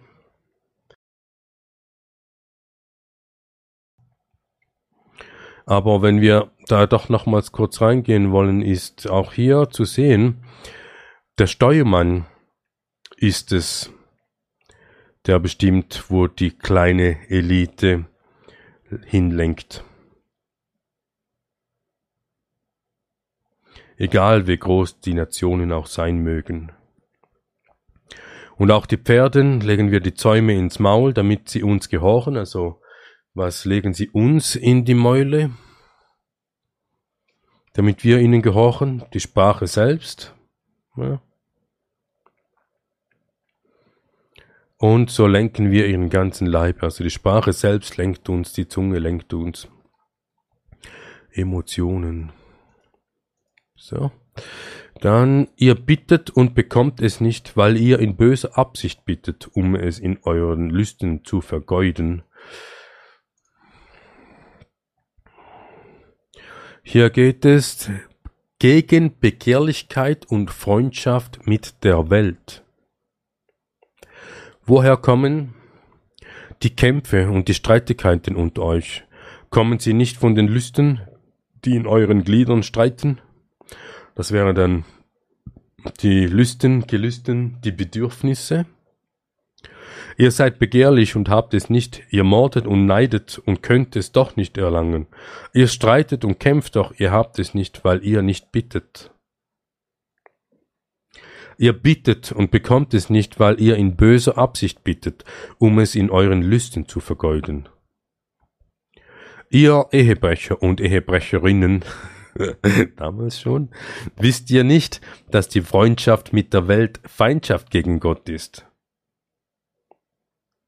Das werden wir, ah, das müssten wir fast aufbewahren, weil wir werden die Welt noch anschauen und da werden wir dann erkennen, warum hier steht die Welt auch gleichzeitig, also wenn man die Freundschaft mit der Welt hat, auch gleichzeitig die Feindschaft gegen Gott hat. Wer also ein Freund der Welt sein will, der macht sich zum Feind Gottes. Oder meint ihr, die Schrift rede umsonst?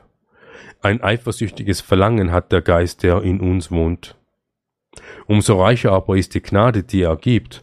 Darum spricht er, Gott widersteht den Hochmütigen, den Demütigen aber gibt er Gnade. Aufruf zu Buße und Demütigung vor Gott. Und denn Gott hat ihnen ins Herz gegeben, seine Absicht auszuführen und in einer Absicht zu handeln und ihr Reich dem Tier zu geben, bis die Worte Gottes erfüllt sind. Revelation, Offenbarung 17, 17.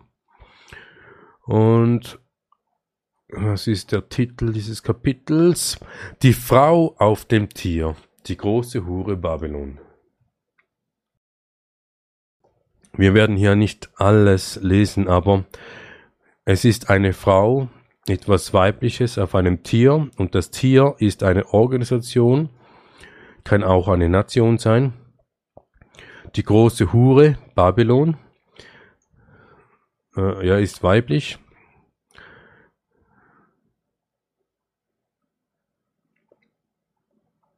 Und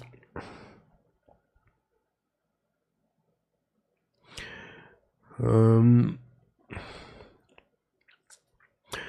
ab zwölf vielleicht. Und die zehn Hörner, die du gesehen hast, sind zehn Könige, die ich, die noch kein Reich empfangen haben, aber sie erlangen Macht wie Könige für eine Stunde, zusammen mit dem Tier. Dieses haben einen einmütigen Sinn und sie übergeben ihre Macht und Herrschaft dem Tier. Das wäre dann die temporäre Übernahme der Kaiser und Könige Zaren, um sie dem Tier der neuen Weltordnung zu übergeben.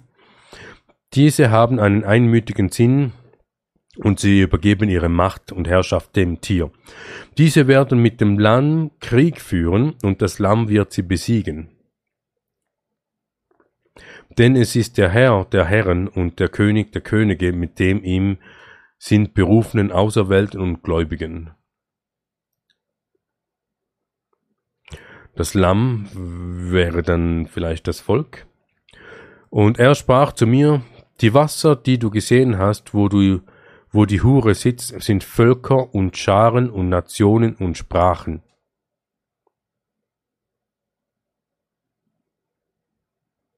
Und die zehn Hör, also die Wasser, das wäre das Meer.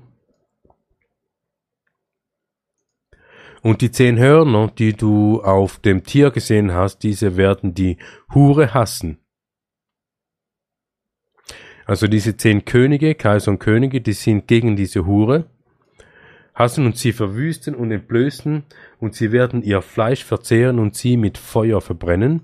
Das wäre dann so quasi das Narrativ gegen den Deep State. Denn Gott hat ihnen ins Herz gegeben, seine Absicht auszuführen und eine Absicht zu handeln und ihr Reich dem Tier zu geben. Denn Gott hat ihnen ins Herz gegeben, seine Absicht auszuführen und in einer Absicht zu handeln und ihr Reich dem Tier zu geben, bis Worte Gottes erfüllt sind. Also das ist ja eigentlich ein Widerspruch.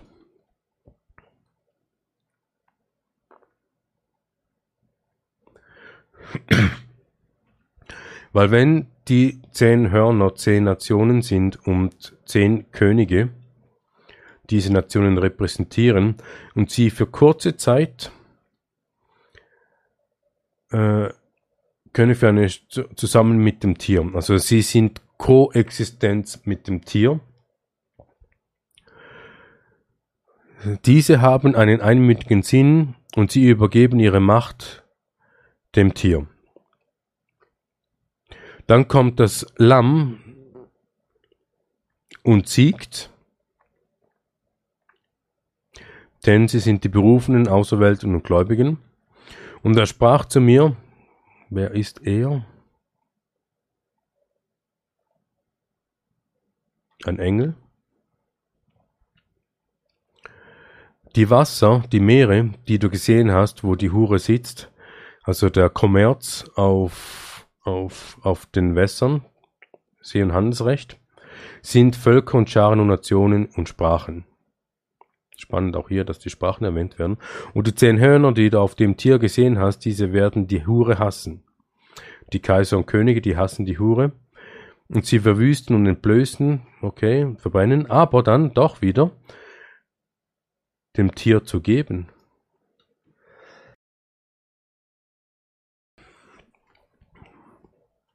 Als ob die Hure einen Einfluss hat, Einfluss ist auf das Tier, also das System.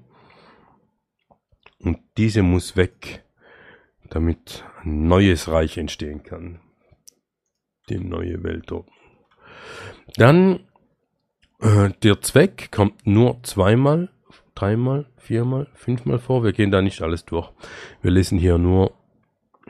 Ich habe nicht während meiner Trauerzeit davon gegessen und habe nichts davon verbraucht zu einem unreinen Zweck. Ich habe nichts davon zu einem Toten gegeben.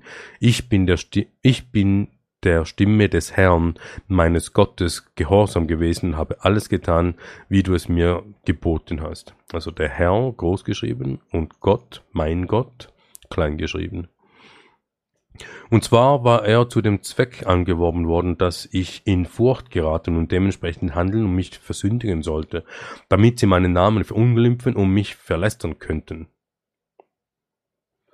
Esra aber, der Schriftgelehrte, stand auf einer hölzernen Kanzel, die man zu diesem Zweck errichtet hatte, und neben ihm standen Mititya, Shema, Anaya, Uriah, Hilkia und Messeia, zu seiner Rechten und zu seiner Linken Pedaja, Misael, Malkia, Hashum, blablabla.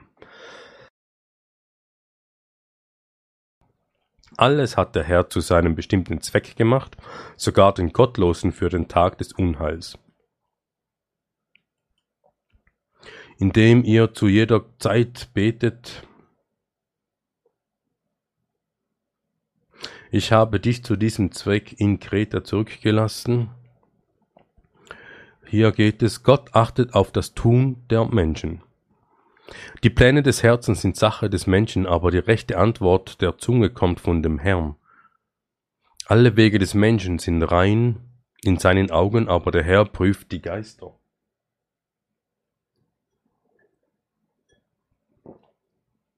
Befiehl dem Herrn deine Werke und deine Pläne werden zustande kommen. Alles hat der Herr zu seinem bestimmten Zweck gemacht, sogar die Gottlosen für den Tag des Unheils. Alle stolzen Herzen sind dem Herrn,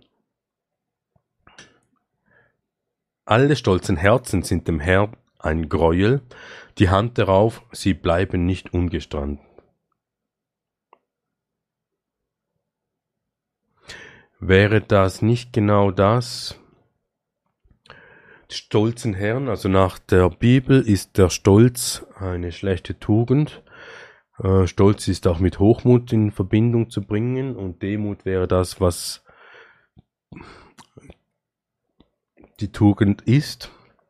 Und wer hat denn die, Herz, die Hand aufs Herz? Sind das nicht die, die, ähm,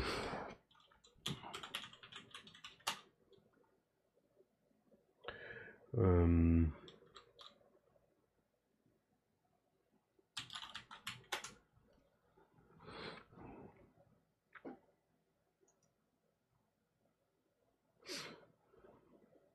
Nein, hier nicht, aber Freimaurer.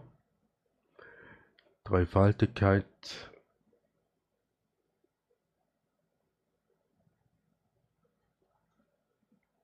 Nein, hier nicht.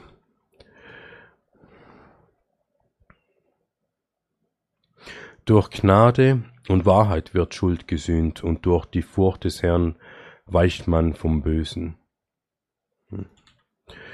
Dann Titus, Voraussetzungen für den Ältestendienst. Ich habe dich zu dem Zweck in Kreta zurückgelassen, damit du das, was noch mangelt, in Ordnung bringst und in jeder Stadt Älteste einsetzt, so wie ich dir die Anweisung gegeben habe. Wenn einer untadelig ist, man einer Frau und treue Kinder hat, über die keine Klage wegen Ausschweifung oder Aufsässigkeit vorliegt, denn ein Aufseher muss untadelig sein als ein Haushalter Gottes, nicht eigenmächtig, nicht jähzornig, nicht der Trunkenheit ergeben, nicht gewalttätig, nicht nach schändlichem Gewinn strebend, sondern gastfreundlich, das Gute liebend, besonnen, gerecht, heilig, beherrscht, einer, der sich an das zuverlässige Wort hält und es der Lehre entspricht, damit er imstande ist, sowohl mit der gesunden Lehre zu ermahnen, als auch die Widersprechenden zu überführen. Und dann der notwendige Kampf der Ehelehre, das könnten wir empfehlen zu lesen heute. Umso wichtiger mit den äh, weißen Kitteln, den falschen Propheten, den Hochgelehrten und so weiter. Dann haben wir auch das mal in Gesetzestexten oder respektive in ähm, Law Dictionary eingegeben, um zu schauen, was da so hervorkommt. Intentional, also absichtlich. This means a thing is done with reason and purpose, hatten wir schon aus der Etymologie. Purchase Intention, also die Intention jagen, die Plan, der Plan in welcher eine Person die Absicht hat, etwas zu kaufen, also Materialien oder Services, in der nahen Zukunft. Der Plan ist zu kaufen, also eine Kaufabsicht.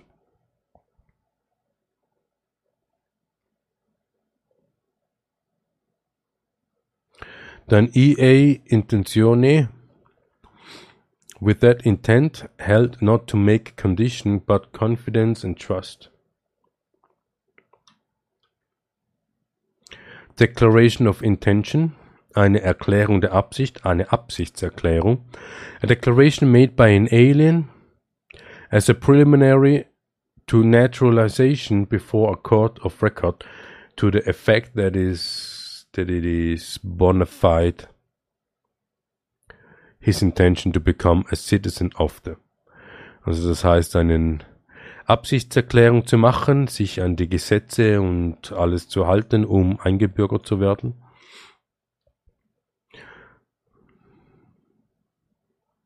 Okay.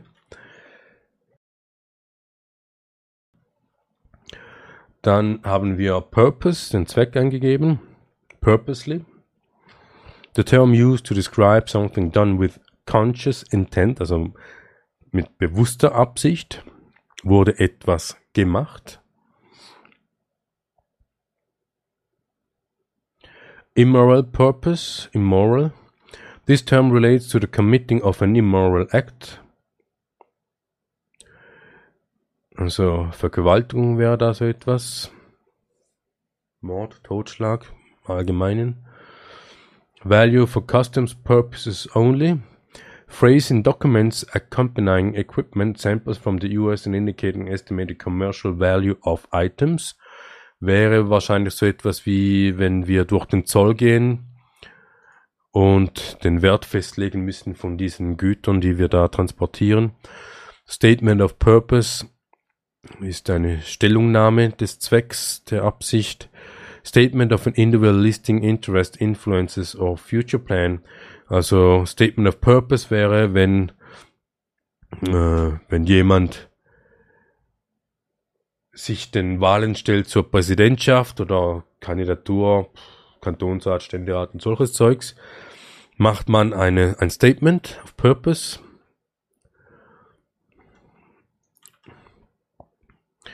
Dann haben wir Legal Term.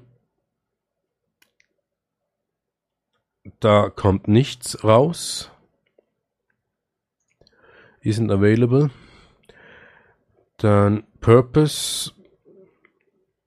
Da kommt was. Frustration of Purpose hatten wir davor. Sometimes called commercial frustration when unexpected events arise which make the contract impossible. Also man hat die Absicht, sich selbstständig zu machen, hat ähm, Räumlichkeiten gemietet und will diese nun ausbauen, um den Geschäftszweck erfüllen zu können. Und dann kommt eine äh, Pandemie, unexpected events arise und der Zweck kann nicht erfüllt werden. Dann gibt es aber auch noch the Family Purpose Doctrine, a rule of law that the registered owner of an automobile is responsible for damages to anyone injured when the order is driven by a member of the family with the without owner's permission. Also das heißt, the theory of this liability is that the vehicle is owned for family purposes. Ja. Also in dem Moment ist eigentlich zwar das Auto registriert auf eine Person, das ist dann auch der Owner, aber alle Mitglieder dieser Familie in diesem Haushalt können dieses Fahrzeug fahren, mit oder ohne Erlaubnis des Besitzers, aber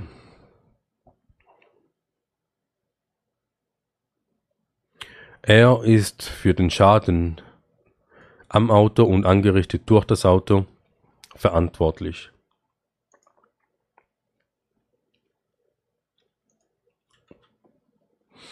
Dann haben wir Intention in den Definitionen angegeben. Abandon, to intentionally and permanently give up. Surrender, Leave, Desert, das sind all diese heruntergekommenen Häuser, die nicht mehr bewirtschaftet werden, während das die Abandoned Properties. Abuse of process, to use a legal process by illegal, malicious or perverted means. Also man kann einen Rechtsstreit äh, durchziehen wollen, nur um sein Ego zu befriedigen, weil man glaubt, im Recht zu sein, aber sobald man vor Gericht geht, spricht man selbst nicht Recht, sondern es ist der Richter, der Recht spricht. Also könnte man davon ausgehen, wenn wir Rechtsprozesse ähm, durchführen, nur des Ego-Willens, muss man damit rechnen, dass man den Rechtsstreit verliert.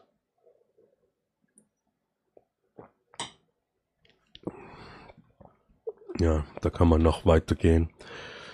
Purpose, Abduction, a criminal taken away of a person by persuasion.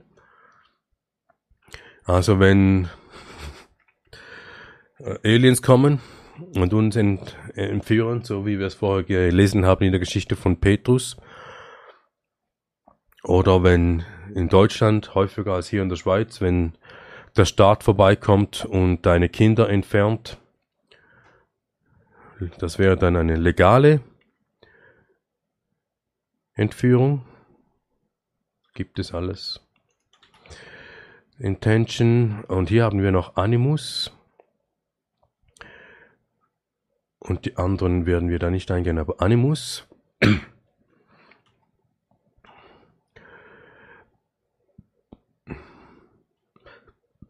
Lateinisch mind, intention, disposition, design, will, animo, with the intention or design, these terms are derived from the civil law.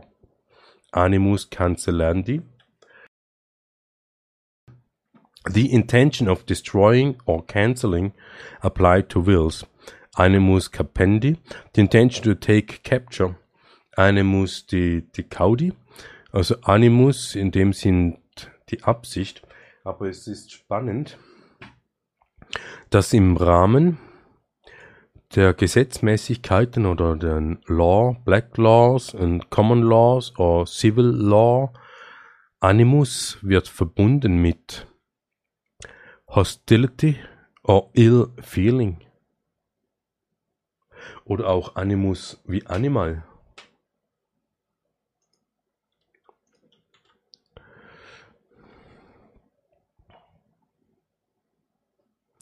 Ja, Corporations, da kann man sich verweilen.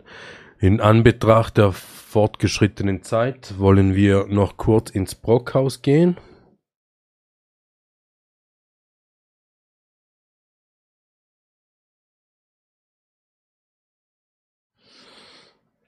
Kalter Kaffee, sagt man, mache schön.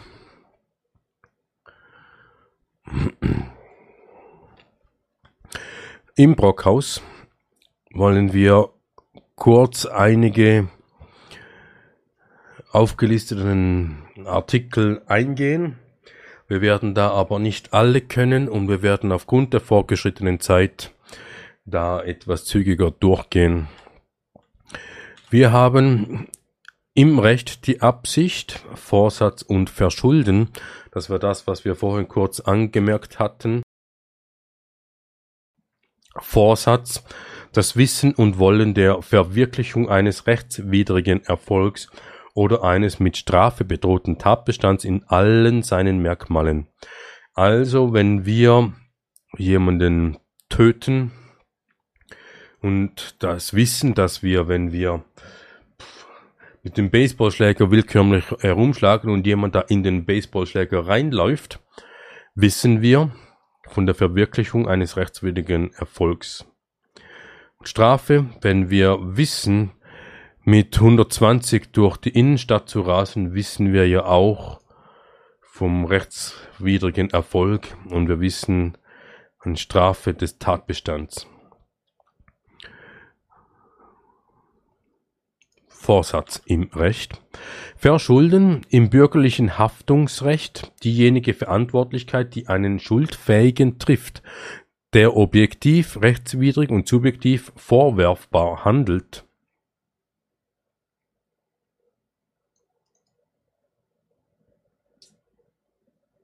Objektiv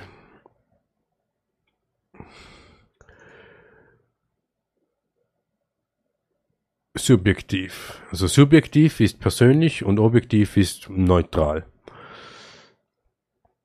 Verschuldungsgrade sind Vorsatz und Fahrlässigkeit. Da gibt es ein BGB, Bundesgesetz, keine Ahnung was, das ist Deutschland.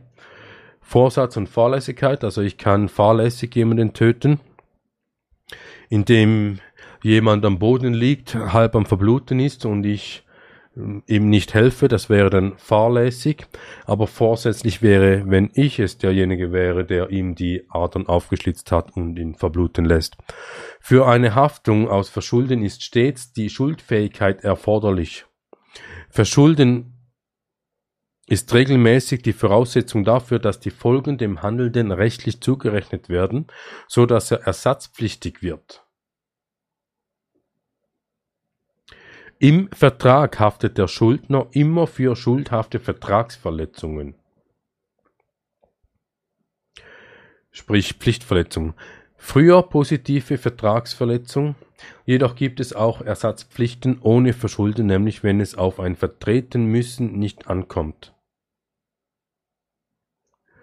Da kann man sich weiter hereinlesen in der Strafe allgemein ein Übel, das jemand einem anderen mit Absicht zufügt, weil dieser eine missbilligte Handlung begangen hat.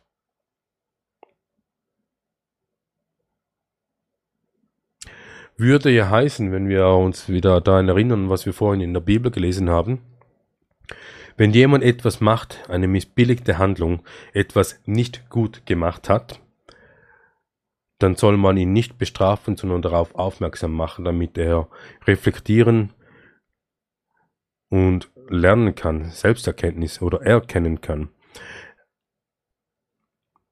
Macht man aber ein Übel, fügt man diesem aber doch mit Absicht ein Übel zu, ist das Strafe.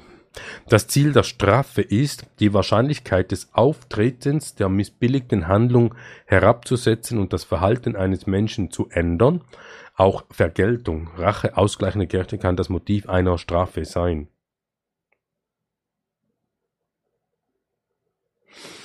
Äh, wahrscheinlich haben wir jetzt etwas falsch verstanden. Ein Übel das jemand einem anderen mit Absicht zufügt. Mal, wir haben das schon richtig verstanden. Die Verhandlung, das Auseinandersetzen der Sachlage in der Absicht, eine Einigung zwischen mehreren Personen herbeizuführen oder eine Entscheidung herbei vorzubereiten. Diplomatische Verhandlungen werden teils durch schriftliche Noten oder Protokolle, teils mündlich durch Bevollmächtigte geführt. Die Parlamentverhandlungen richten sich nach den Regeln der Geschäftsordnung, also ist das Parlament ein Geschäft. Rechtliche Verhandlungen finden vor Verwaltungsbehörden oder vor Gerichten, Gerichtsverhandlungen statt.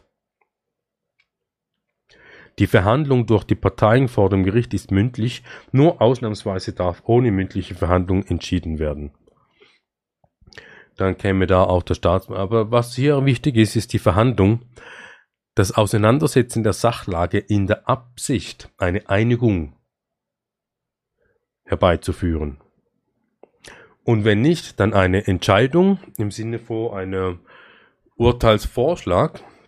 Als konkretes Beispiel, wenn Mieter und Vermieter bei einer einseitigen Mietvertragsveränderung nicht einverstanden sind, dann kann die eine Partei gegen die andere Partei klagen und Einsprache erheben im Sinne von, man geht zur Schlichtungsstelle, um dort eine Verhandlung zu führen, um eine Einigung zu finden oder ein Urteilsvorschlag, wenn es dann vor Gericht kommt. Gerichtsverhandlung. Oder auch Verhalt, Verwaltungsbehörden. Aber eigentlich ist ja die Schlichtungsstelle selbst schon eine Verwaltungsbehörde und noch nicht das Gericht. Dann Gefechtsart. Da kann man auch vom Krieg sprechen. Gefechtsart von der Zielsetzung einer militärischen Operation bestimmte Art der Auseinandersetzung, je nach eigener Absicht, ob Raum genommen, gehalten oder unter Aufgabe von Raumzeit gewonnen werden soll, unterscheidet man Gefechtsarten Angriff, Verteidigung und Zerstörung. Und das Narrativ sagt, Russland hat einen Angriff gemacht, hat nicht verteidigt und hat auch nicht verzögert. Hört man aber die russische Propaganda, dann ist es Verteidigung und nicht Angriff. Demonstration im Allgemeinen. Demonstrare. Deutlich machen. Sichtbarer Ausdruck einer bestimmten Absicht, nachdrückliche Bekundung, anschauliche Darlegung, Veranschaulichung, Veranschaulichung. Erinnern wir uns nochmals an das Zitat, das wir eingangs hatten, dass die grundsätzliche Zustimmung keine Handlung in Konsequenz hat. Die sichtbare Ausdruck einer bestimmten Absicht, nachdrückliche Bekundung, wird dazu führen, dass keine Handlung gemacht wird. Also was heißt, alle diejenigen, die demonstrieren gehen, die tun das, weil sie entweder etwas fordern, deutlich machen oder weil sie mit etwas nicht einverstanden sind und deswegen das deutlich machen, diese Unzufriedenheit, diese Frustration, eine nachdrückliche Bekundung, anschauliche Darstellung, je nachdem mit was für pompös, dass man da in die Demonstration geht. De facto unter dem Strich ist aber so, dass alle diejenigen, die demonstrieren gehen, die werden niemals selbst in die Handlung kommen. Die werden niemals selbst irgendetwas tun, damit ihre Situation sich verbessert. Die werden auch nicht in die Eigenverantwortung gehen, im Sinne von selber denken, selber fühlen, selber handeln, weil sie das nie gelernt haben. Deswegen sind sie ja frustriert, weil jetzt machen diese Machthaber, diese Herrscher, machen da etwas, entscheiden da etwas, womit sie nicht einverstanden sind. Deswegen gehen sie demonstrieren. Aber völlig unabhängig davon, was denn diese Herrscher machen, der Demonstrant wird nichts an seinem Verhalten ändern.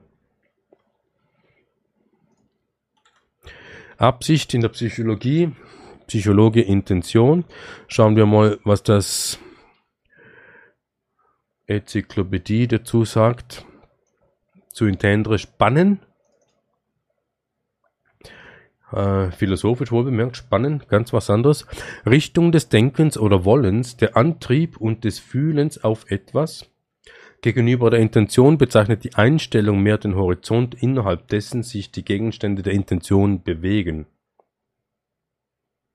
In der ursprünglichen lateinischen Tradition wird Intention (intentio) allgemein zur Bezeichnung des gewollten Ziels und des entsprechenden Willensaktes, gelegentlich auch zur Bezeichnung der Aussageabsicht eines Textverfassers verwendet Scholastische Autoren prägten den Terminus unter dem Einfluss von arabischen Denkern, besonders von Ibn Sina oder Ibn Rushd, neu im Sinne der erkannten Sinngehalts von etwas.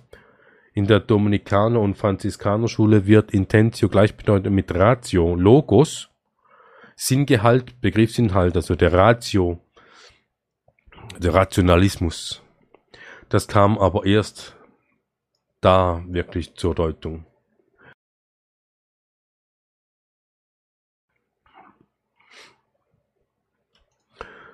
Okay. Intention allgemein, Absicht, Bestreben, Vorhaben.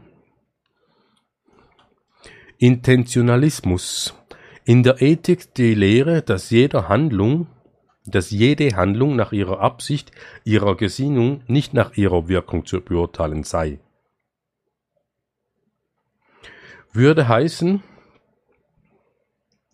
wenn ich jemand in der Absicht umbringe, nein, falsch, jede Handlung, wenn jede Handlung, das Töten eines Lebens nach ihrer Absicht, Leben retten auf der anderen Seite, die Gesinnung von Lebenssicherung nicht nach ihrer Wirkung zu beurteilen sei, würde heißen,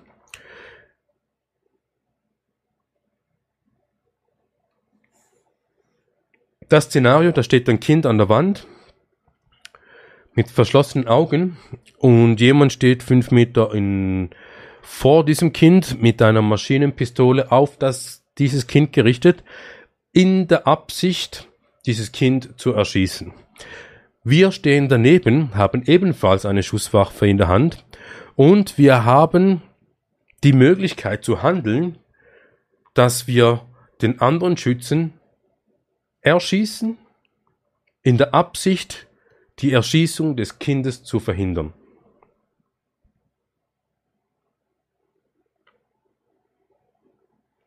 Das wäre der Intentionalismus, die Lehre, dass jede Handlung nach ihrer Absicht, ihrer Gesinnung zu beurteilen sei und nicht durch ihre Wirkung. Und die Wirkung wäre, oder wäre, dass wir den Schützen umgebracht haben. Wir haben ihn erschossen. Und dieser Schütze kann Familie haben, Kinder haben, kann geliebt werden von irgendwem, kann dazu genötigt worden sein, dieses Kind ermorden zu müssen.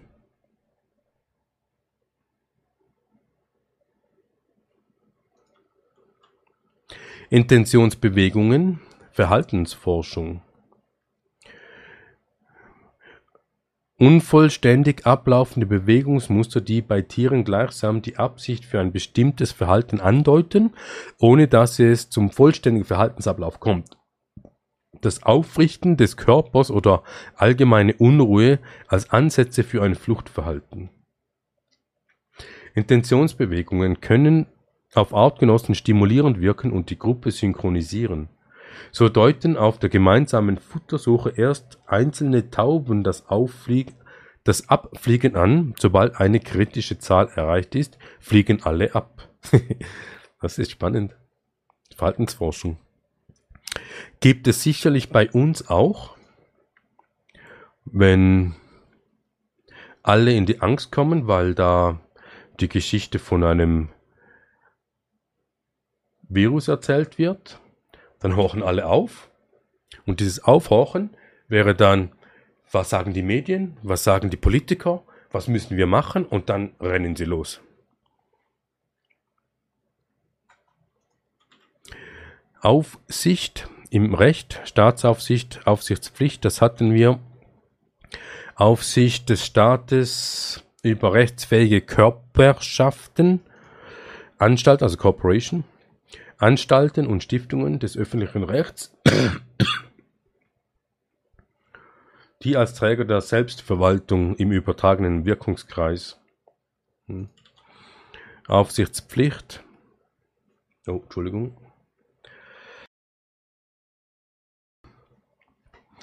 Aufsichtspflicht, gesetzliche Pflicht zur Beaufsichtigung von Personen, die wegen Minderjährigkeit oder wegen des körperlichen, geistigen Zustand Beaufsichtigung bedürfen. Animis, Animismus. Entwicklungspsychologie. Animismus ist nicht Animus. Hatten wir bei der Zusammenstellung übersehen, aber was wir hier haben ist Anima.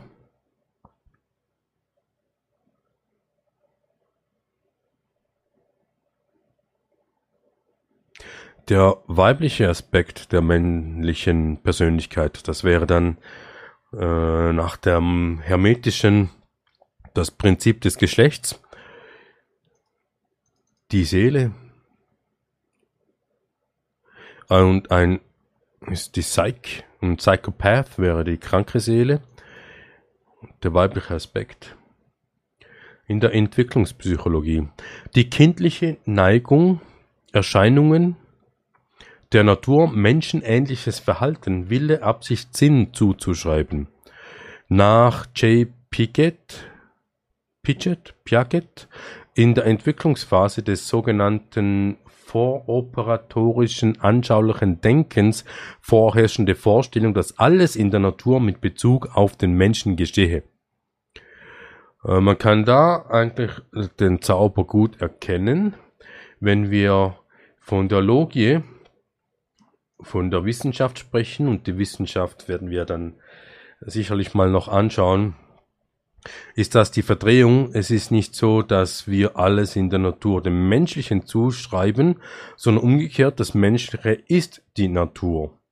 Und deswegen erkennen wir auch in der Natur ähnliche Strukturen in der Natur.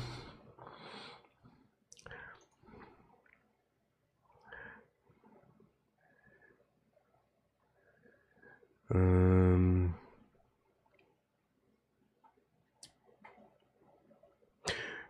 Ja, hier. Die Lunge zum Beispiel. Ist die Wurzelstruktur eines Baumes.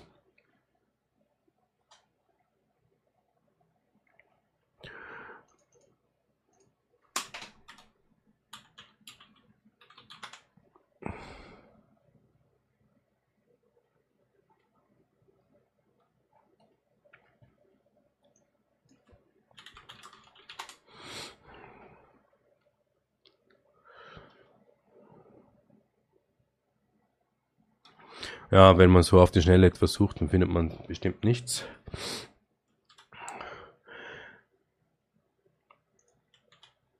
Dann gibt es noch die kosmologische Konstante. Auch ein Widerspruch in sich. Die kosmologische Konstante, eine Konstante ist etwas, das immer ist. Und das ist ein Relativ und eine Theorie. Kosmologische Konstante Relativitätstheorie mit dem Formelzeichen A, was wir auch von NASA kennen.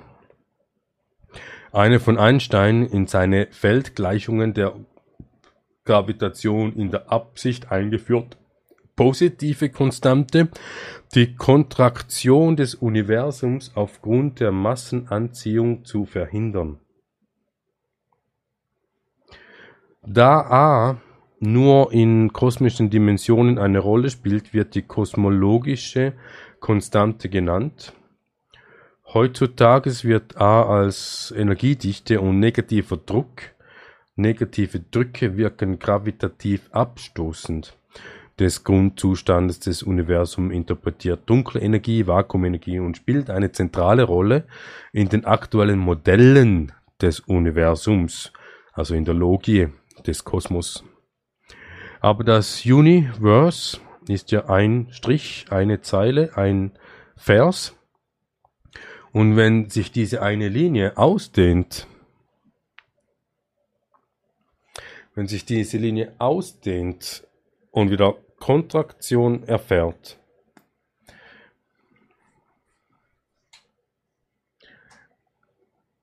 wo ist dann die Massenanziehung?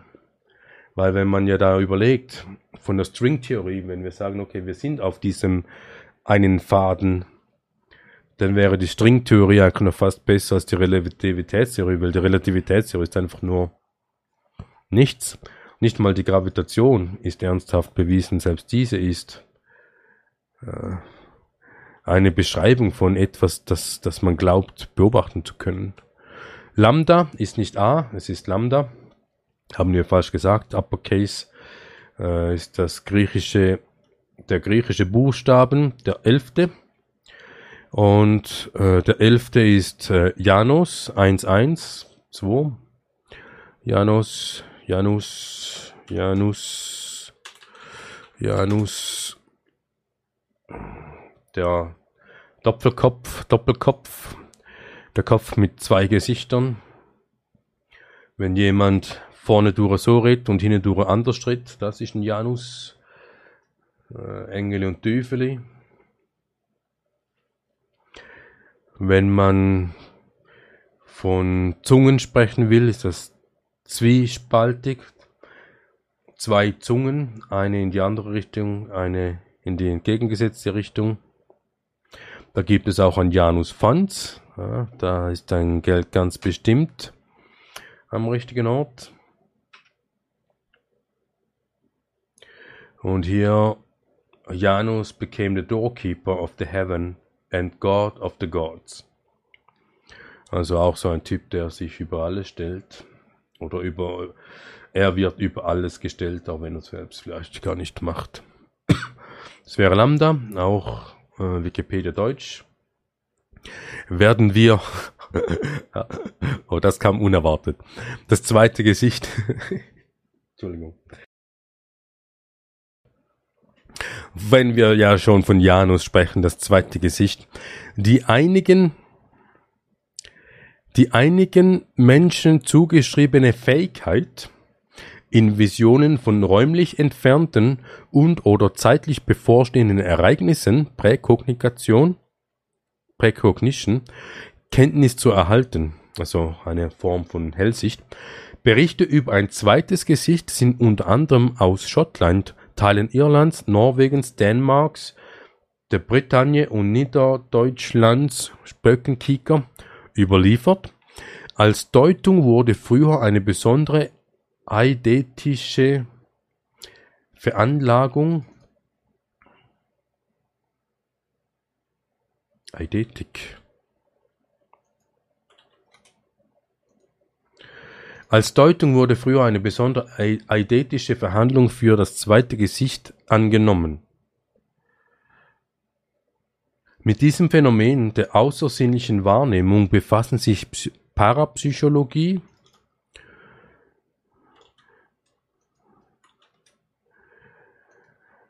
Psychologie und die Volkskunde. Also das sind solche Begriffe wie Hellsehen, Prophetie, Telepathie.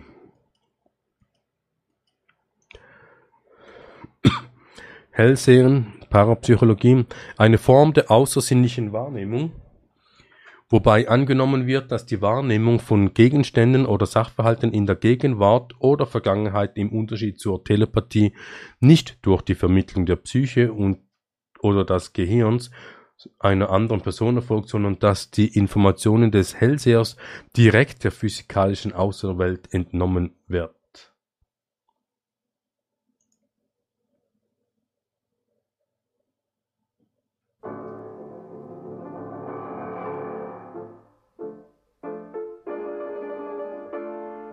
Erik Jan Hannussen. Er war der Star unter den Hellsehern und Magiern.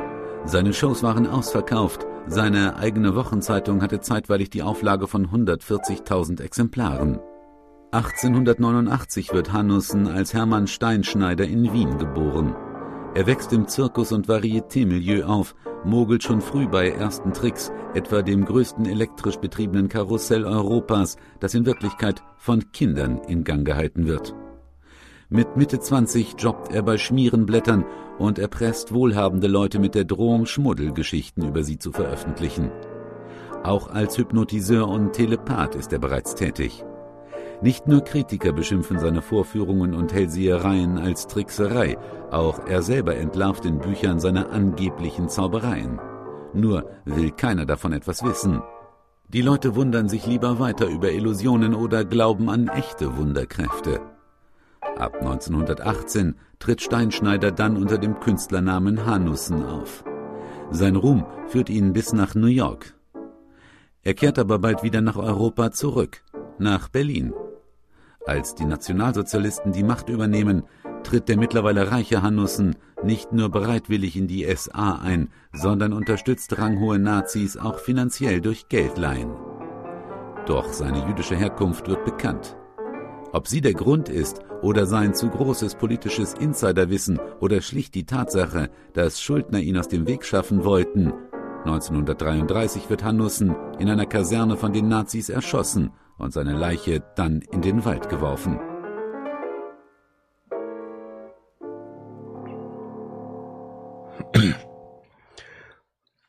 In den skandinavischen Ländern ist es so, dass dieses Zen oder weiter oben das Son, äh, Holderson, ist der Ausdruck für den Sohn. Man ist den Sohn von jemandem, von den Holger, Holgersen.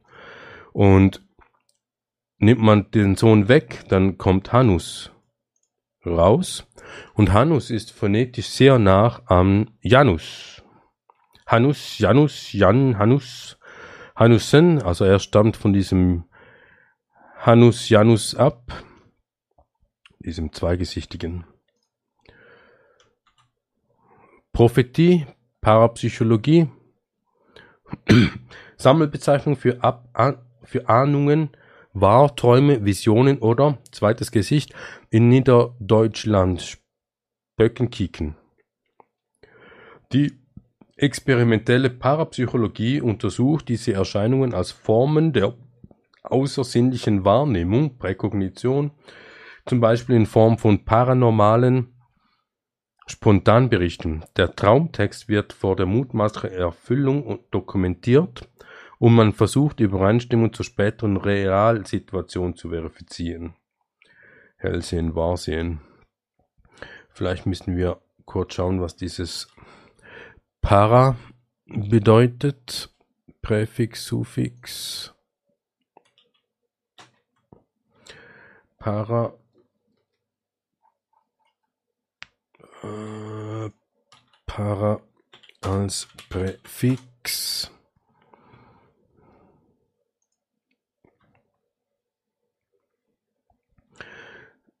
Das Präfix taucht jeweils mit Akzent auf. Vorangestelltes Wort, Bildungselement, Bedeutung neben, nebenher, bei, falsch. Also Parapsychologie wäre eine Nebenherpsychologie oder eine falsche Psychologie. Präkognition, ebenfalls in der falschen Psychologie. Eine Form der außersinnlichen Wahrnehmung, Sie besteht im Vorauswissen zukünftiger Vorgänge, für die keine zureichenden Gründe bekannt sind, die sie auf rational erschließbare Weise herbeiführen und die auch nicht als Folge des Vorauswissens eintreten können. Dadurch soll Präkognition von der Self-Fulfilling Prophecy abgegrenzt werden. Retrokognition. Also, das wäre wahrscheinlich auch der Grund, warum man diese Para Wissenschaft betreibt, um sie von Self-Fulfilling Prophecy abgrenzen zu können, um da etwas Größeres hinein interpretieren zu können, als es wirklich ist. Dann Telepathie, Parapsychologie, pu, pu, pu, pu, Griechisch fern, Tele, fern, Pathos, Leiden. Ein Telepath ist ein fernes, ein fernes Leiden. Ein Psychopath eine leidende Seele. Die unmittelbare Übertragung seelischer Vorgänge, Gefühle, Empfindungen, Antriebe, Gedanken von einer Person auf eine andere, ohne Vermittlung der bekannten Sinnesorgane und unabhängig von der räumlichen Distanz, also im Unterschied zum Hellsehen, ein kommunikativer Akt der außersinnlichen Wahrnehmung.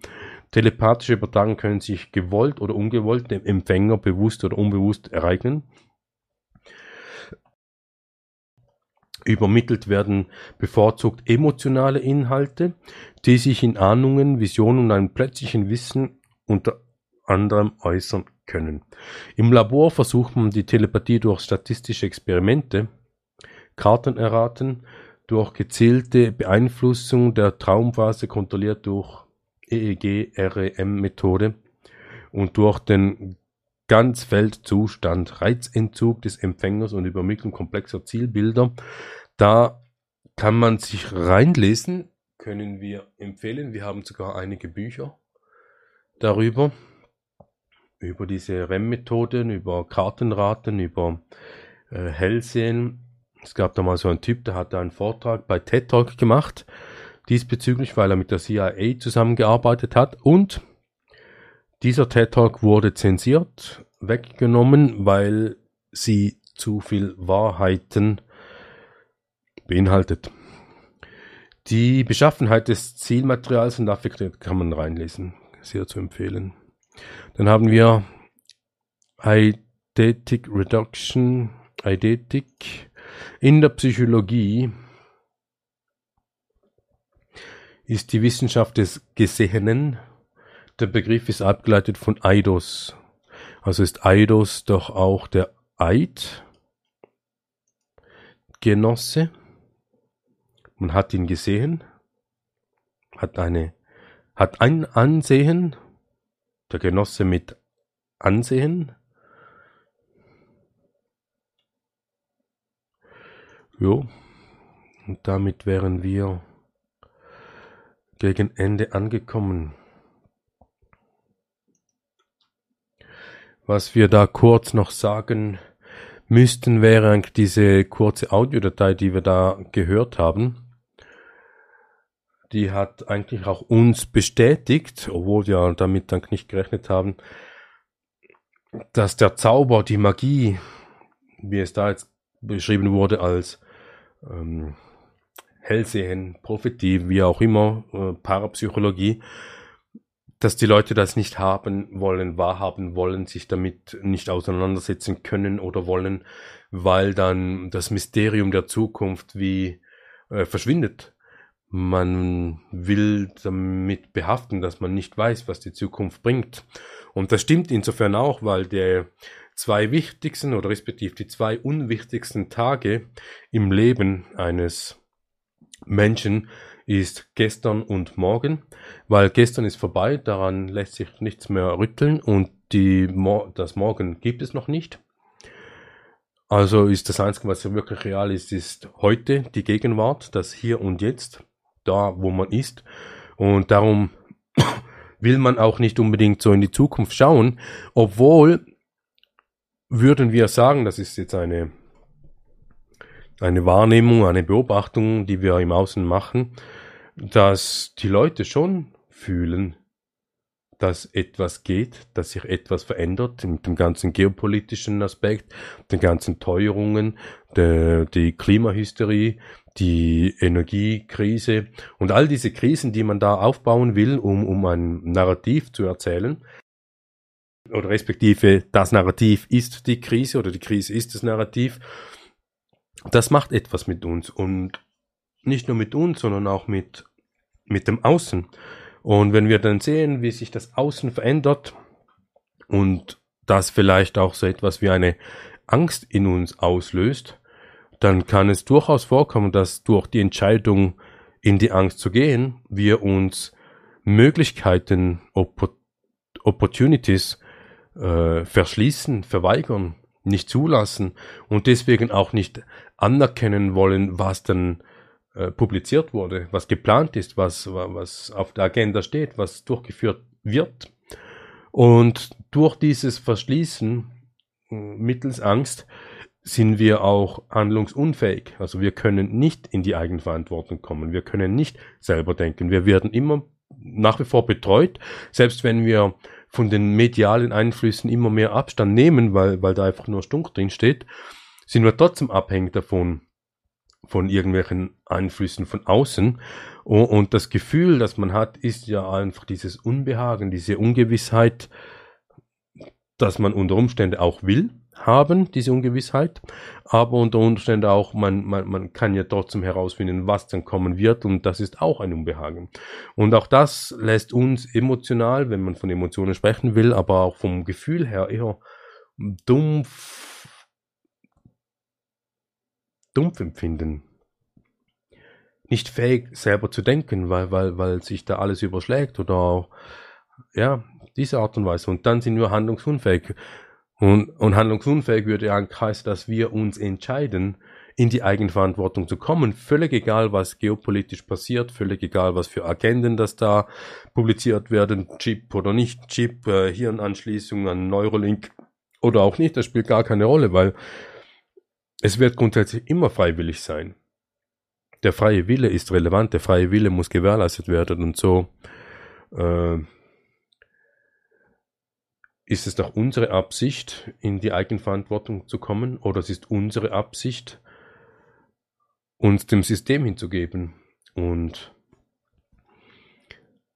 ähm, ja, den Chip einzuführen, einzupflegen und dann durch diesen Neurolink, Neurostimulationen da dann den Infofluss zu erhalten. Obwohl das wäre ja dann eigentlich eine schlechte Alternative, denn heute haben wir ja die Möglichkeit, weg vom PC, weg vom Handy, weg von, vom Radio, Fernsehen, weg von den Zeitungen. Und man muss dabei noch nicht mal im Wald gewesen sein, um sich da loszukoppeln. Und wenn man denn da wirklich weg will, dann kann man in den Wald gehen. Aber sobald man diesen Neurolink dann drin hat, gibt es keine Flucht mehr. Da ist man einfach angebunden. Und wenn da diese Elektroimpulse in den Chip kommen, dann, dann sind sie einfach da. Da gibt es keine Flucht mehr. Aber es ist eine Entscheidung, die jeder für sich selber treffen kann. Die Absicht ist das, was es auch macht. Ja, bis dahin. Danke fürs Zuschauen. Bis zum nächsten Mal.